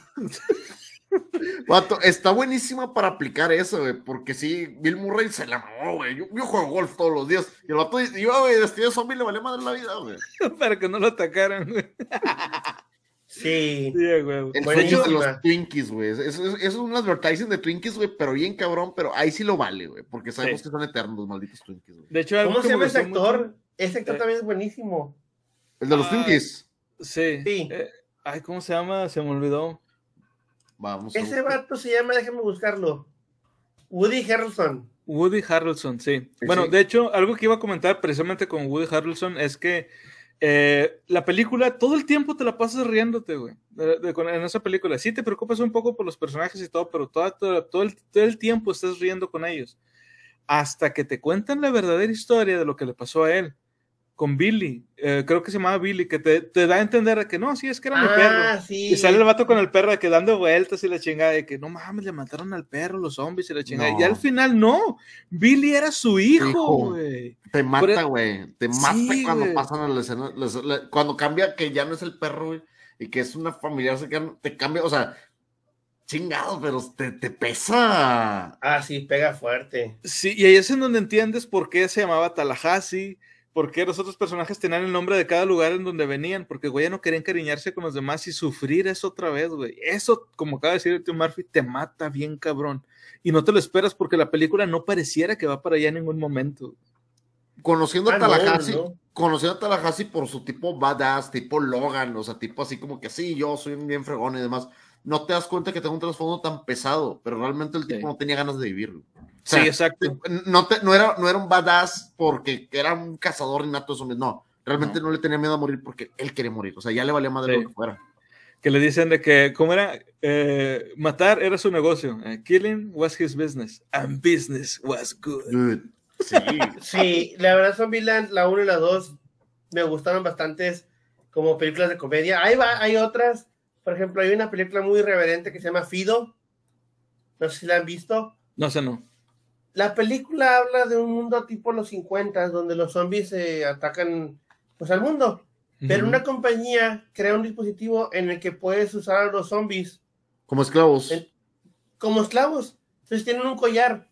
Entonces te cuentan la historia de una familia donde el papá es eh, jefe de la policía y está en contra de que los zombies sean utilizados como sirvientes. Pero la mamá le vale verga y contrata como que un sirviente y el niño lo llama Fido. Entonces el niño se empieza a ser amigo del zombie y empiezan a hacer cosas casi eh, de que, ah, vamos para acá, vamos para allá. Pero en una de esas al zombie se le descompone el, El collar collar. y ataca a un niño que boleaba a la- al, al niño de, de su familia. Y se desata, se, se desata otra vez una como que apocalipsis zombie dentro de la zona que llegan a controlar y al pinche zombie lo mandan de que la zona fuera de cuarentena. Y el niño pues se lanza a la fábrica porque quiere rescatar al zombie porque es su mejor amigo. Damn. Está muy chida, güey, la película. Está muy sosa. La trama está así, dices, güey, no mames, güey. O sea, no tiene tanto gore o terror. Pero siento que la historia está muy bonita porque pues el vato ve al zombie no como su mascota o su sirviente, sino como su amigo. ¿Te acuerdas de esa película? eh, no, de película. Hey, Dorian Gamer, buenas noches, bienvenidísimo, bienvenidísimo. Hola, hola, Dorian. ¿Te acuerdas tú de un videojuego que salió reciente? Este, que era, ¿cómo se llamaba? Ed, Ed and Me. Sí, sí lo, sí lo ubicaron, que era uno de zombies. Que es Que de un. Ed and Me. Eh, es- eh, que era un zombie, que era un zombie que quería ir con su niño, güey. Sí, Eh, eh, el juego se trata de que tú controlas al zombie y tienes que pasar como por una, un, un campo de, ¿cómo se dice? Como de obstáculos. Y tienes que llegar hasta donde está el, el morrillo lo más completo que puedas. Sí, está, está fuerte el juego. No recuerdo cómo se llama ahorita. Si alguien ahí en el chat nos puede compartir el nombre. Está muy bueno. El final no tiene madre. El final, el mero, mero, mero final, no lo voy a spoilear porque ese sí es relativamente reciente. No tiene madre, no tiene madre el final. El juego se llama Ben and Ed. Ben and Ed, gracias. Eh, ¿Ya viste, sí sabes el final de ese juego? No. Vamos a presionar una tecla para festejar, tú no te preocupes. Te, lo platico, te lo platicaré en un momento, pero está buenísimo. Entonces, a mí me recuerda mucho este tipo de juegos. Eh, me recuerda mucho lo que es el, el que lo decías de Fido. E, ese tipo de, relación humano-zombie que al final está, está mal porque sabes que ellos no son conscientes de lo mismo y, nunca ha salido nadie. Yo no conozco una relación zombie-humano que haya salido bien hasta el momento, no ustedes. No. Pero no, es, no está nada chido. Entonces, Fíjate, de las que elegiste son muy buenas. Ahora, de las más recientes que viste la de Sobreviviré, se llamaba la que estábamos hablando de los departamentos. La, coreana. estoy vivo. Estoy vivo, gracias. Eh, ¿Qué tal? O sea, ese tipo de zombies, ¿tú consideras que se siguen, se sigue respetando el cine zombie? O sea, me refiero al cine zombie, tú como conocedor del género, ¿sientes todavía que se mantiene la esencia del cine zombie? Sí, claro, totalmente. Por ejemplo, tanto en Trento Busan, que también es coreana, y Sigo Vivo, que en inglés se llama Live, tiene ese mismo tipo de zombies donde son rápidos, son elocuentes y son hábiles.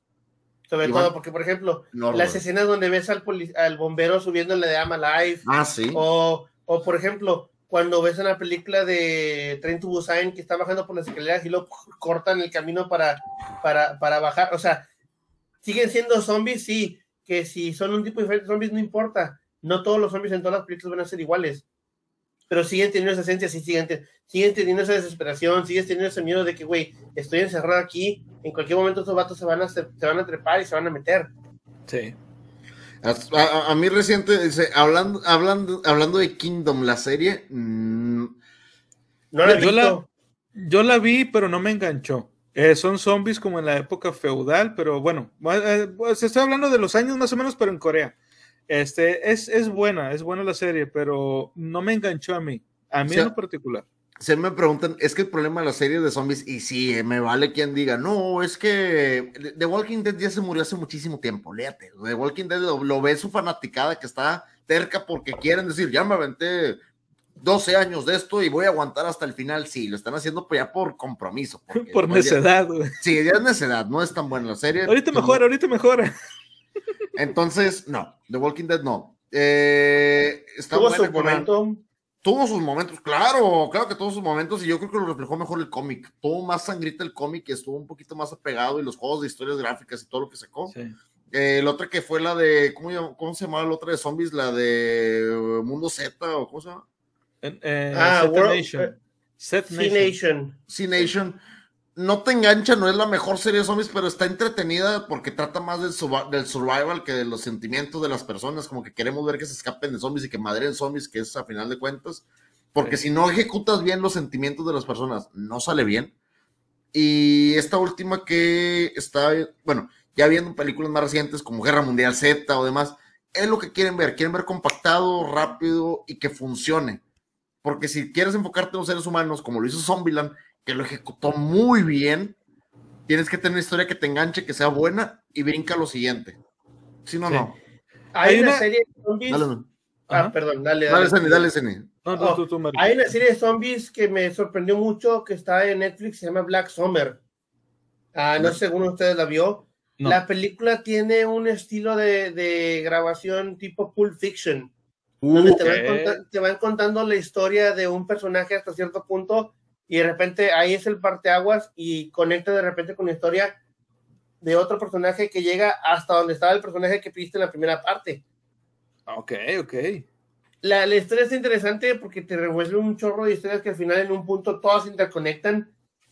Eh, no es mis favoritas, pero voy a decir que ese concepto de, de historia se me hizo muy, muy interesante. Sí, a, a, mí, me encanta cuando hacen cosas así, de que te cuentan diferentes historias, pero eh, se llegan a, a, conectar o a conocer los personajes, que cada quien era el héroe de su historia, pero al final se encuentran, eso me gusta a mí también. Hay una que salió, pero que era una comedia, no es de meramente así, súper, súper, súper de zombies, es la temática principal, pero no trata tanto de eso y es comedia ligera, hasta romántica si la quieres ver, que se llama Santa Clarita Diet, que también es de, es de Netflix. Ah, sí. está bien, es con Drew está bien la serie. Yo la vi, son tres temporadas, la cancelaron porque pues la verdad no dio como que el, millonazo de eso, pero es bastante entretenida. Y si quieren ver una que está perfecta y chulada, que, que debe de continuar y no sé por qué fregado no continuó, Daybreakers, véala, es la mejor serie yes. de zombies. Oh, sí, claro. Muy es la mejor serie de zombies que he visto reciente. Serie, hay, serie. hay otra serie buena, muy, muy buena. Nada más hay un detalle para mí en esa serie. Es también coreana, que todo se desarrolla en una escuela. Nada más que no me acuerdo ah, cómo se llama exactamente. Hola, vos Ardet. Ah, sí, todos sí. estamos muertos. Sí. Es de Netflix también, ¿no? Sí, también sí, es de Netflix. Netflix. Muy buena serie y a diferencia de lo que hacen los gringos cuando hacen una película o una serie, incluso con Daybreakers, es que te ponen el cómo, cómo se les ingenian los personajes para sobrevivir en, en situaciones donde ya está, o sea, ya se dan por muertos totalmente y de alguna u otra forma tratan de sobrevivir. Por ejemplo, en la, en la serie esa hay una parte donde están encerrados en, una, en, en un gimnasio y, acomodan un chingo de alambradas que usaban para, por ejemplo, para guardar los balones, se encierran ellos en esas madres y así es como empiezan a, moverse de un lugar a otro porque están todos llenos de zombies. O sea, utilizan un poco más la inteligencia para tratar de sobrevivir y no es nada más de llegar a tirar plomazos a lo pendejo, sino que tienen que ingeniárselas. Y a mí me gustó mucho esa, esa serie, sobre todo porque mete, mezcla muchas cosas que se han visto en películas buenas de zombies, como la que tratamos el día de hoy, que es Night of the Living Dead. El, a ver, somos como cuatro o cinco sobrevivientes, estamos encerrados en un lugar y nadie se lleva bien, pero tenemos que sobrevivir como de lugar. Este, y, y, aparte, lo, lo, único que a mí no me gustó fue que había personajes que eran, este, eh, ¿cómo se dice? Que están infectados, pero no, no desarrollaban completamente el... Son inmunes. Ándale, bueno, no inmunes, porque sí les afectaba el virus, pero no se convertían en zombies. Seguían siendo humanos, eh, nada más que ahora desarrollaron habilidades. El virus les daba poderes. Eso fue lo único que a mí no me gustó. Y seguían siendo conscientes hasta cierto punto, porque ya si se enojaban mucho, ya empezaban como que a, a, a, volverse medio, medio psycho. Este, pero eso fue lo único que no me gustó de la serie, pero en general la serie es buena y se desarrolla muy bien, te encariñas bien con los personajes y tiene un final este, agridulce y eso, eso me gusta. Yo voy a sacar el lado taco y voy a recomendar una, pero es un anime que está buenísimo que se llama eh, School Life. ¿Sí? School Life. Ah, School Life es buenísimo, buenísimo, buenísimo. Hay una buenísimo. zombie que se llama High School of the Dead. Ah, ese, Ah, ese sí. es, para, ese es para, para la raza, digo, que, que sea más picosona, porque sí está muy picosón ese. Ah, School, sí. School Life no, School Life es, es a, a mi gusto, de lo que he visto reciente, la historia es muy, muy, muy, muy, muy atrapante. Y no es spoileo, pero sí vale la pena verlo, vale la pena totalmente verlo. A mí me recomendaron esa de, de High School of the Dead, este, me la recomendaron, me dijeron que estaba buena y me comentaron también eso de que, güey, es que tiene muchas escenas así medio eroticonas. No es nada explícito, todo es como que sugerente y bueno, también sí, sí sería recomendable también. Perdón, iba a hacer un comentario. Si ustedes, chicos, juegan Xbox y tienen la oportunidad de descargar, hay un juego que salió ya hace tiempo que se llama Stop the Zombie, donde tú jugabas, en vez de ser un humano, jugabas como un zombie y tenías que ir infectando la ciudad para llegar a una base militar. Stop cabrón. Zombies. Stop the Zombie, es un zombie nada más. Voy a poner el nombre en el, en el chat. Stops the Zombie in Ah, Stop. Stop es S-T-U-B-B-B 2B. Este juego está buenísimo. Es como si estuvieras jugando, alguien jugó el de All Humans Must Die. Sí, buenísimo. De Aliens. Es de ese mismo estilo, donde tú eres un zombie y tienes que ir por la ciudad infectando a la gente. Mira, ahí lo puse en el chat para que la gente sepa cuál es la, el juego que está comentando Ceniceros. Buenísimo, buenísimo, buenísimo. Jalo, jalo, jalo a calarro. Se ve, se ve que está interesante. ¿eh?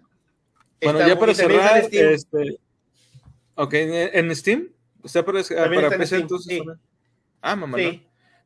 Bueno, ya para cerrar, este, Ceniceros, ¿dónde te puede seguir la gente? ¿Qué estás haciendo en redes? Eh, yo nada más tengo Instagram y Facebook. Me pueden encontrar como César y Ceros con Z al final. Eh, por el momento no estoy haciendo nada durante lo que resta del año. Probablemente empezar proyectos el año que viene. Un pequeño proyecto de fotografía y remontar otra vez lo de las perforaciones corporales. ¿Ahorita no estás haciendo modificaciones corporales? No, no, ahorita no estoy. No, no, no tengo, no, te- no me he dado el tiempo, pero quiero ver Ok. si lo puedo retomar de nuevo en enero. Excelente, excelente. Bueno, eh, esto ya sería más bien para Tío Murphy. Tío Murphy, eh, ¿qué te pareció este Monster Mash también como parte aquí de la Biblia? Está bastante bien. Digo, a final de cuentas, yo creo que hemos tocado temas que la, raza le ha interesado y al final de cuentas no nos metimos tanto en la... El, fue literario porque tenemos que tocar el tema al final de cuentas de los libros de, pero véanlo como una experiencia nueva totalmente. Nos enfocamos en un tema que es muy diverso, muy, extenso y yo la verdad lo disfruté bastante, tanto hablar como de él, investigar de él, poder rever todo lo que ya he visto para investigación acerca de eso como que te da ese, sabor halloweenesco que va perdiendo la, va, perdiendo un poquito con, las, con los años. Yo lo disfruté, al final de cuentas, los zombies es un gran tema, tienen bastante literatura acerca de ellos, tienen bastante películas acerca de ellos, videojuegos, series, eh, animes.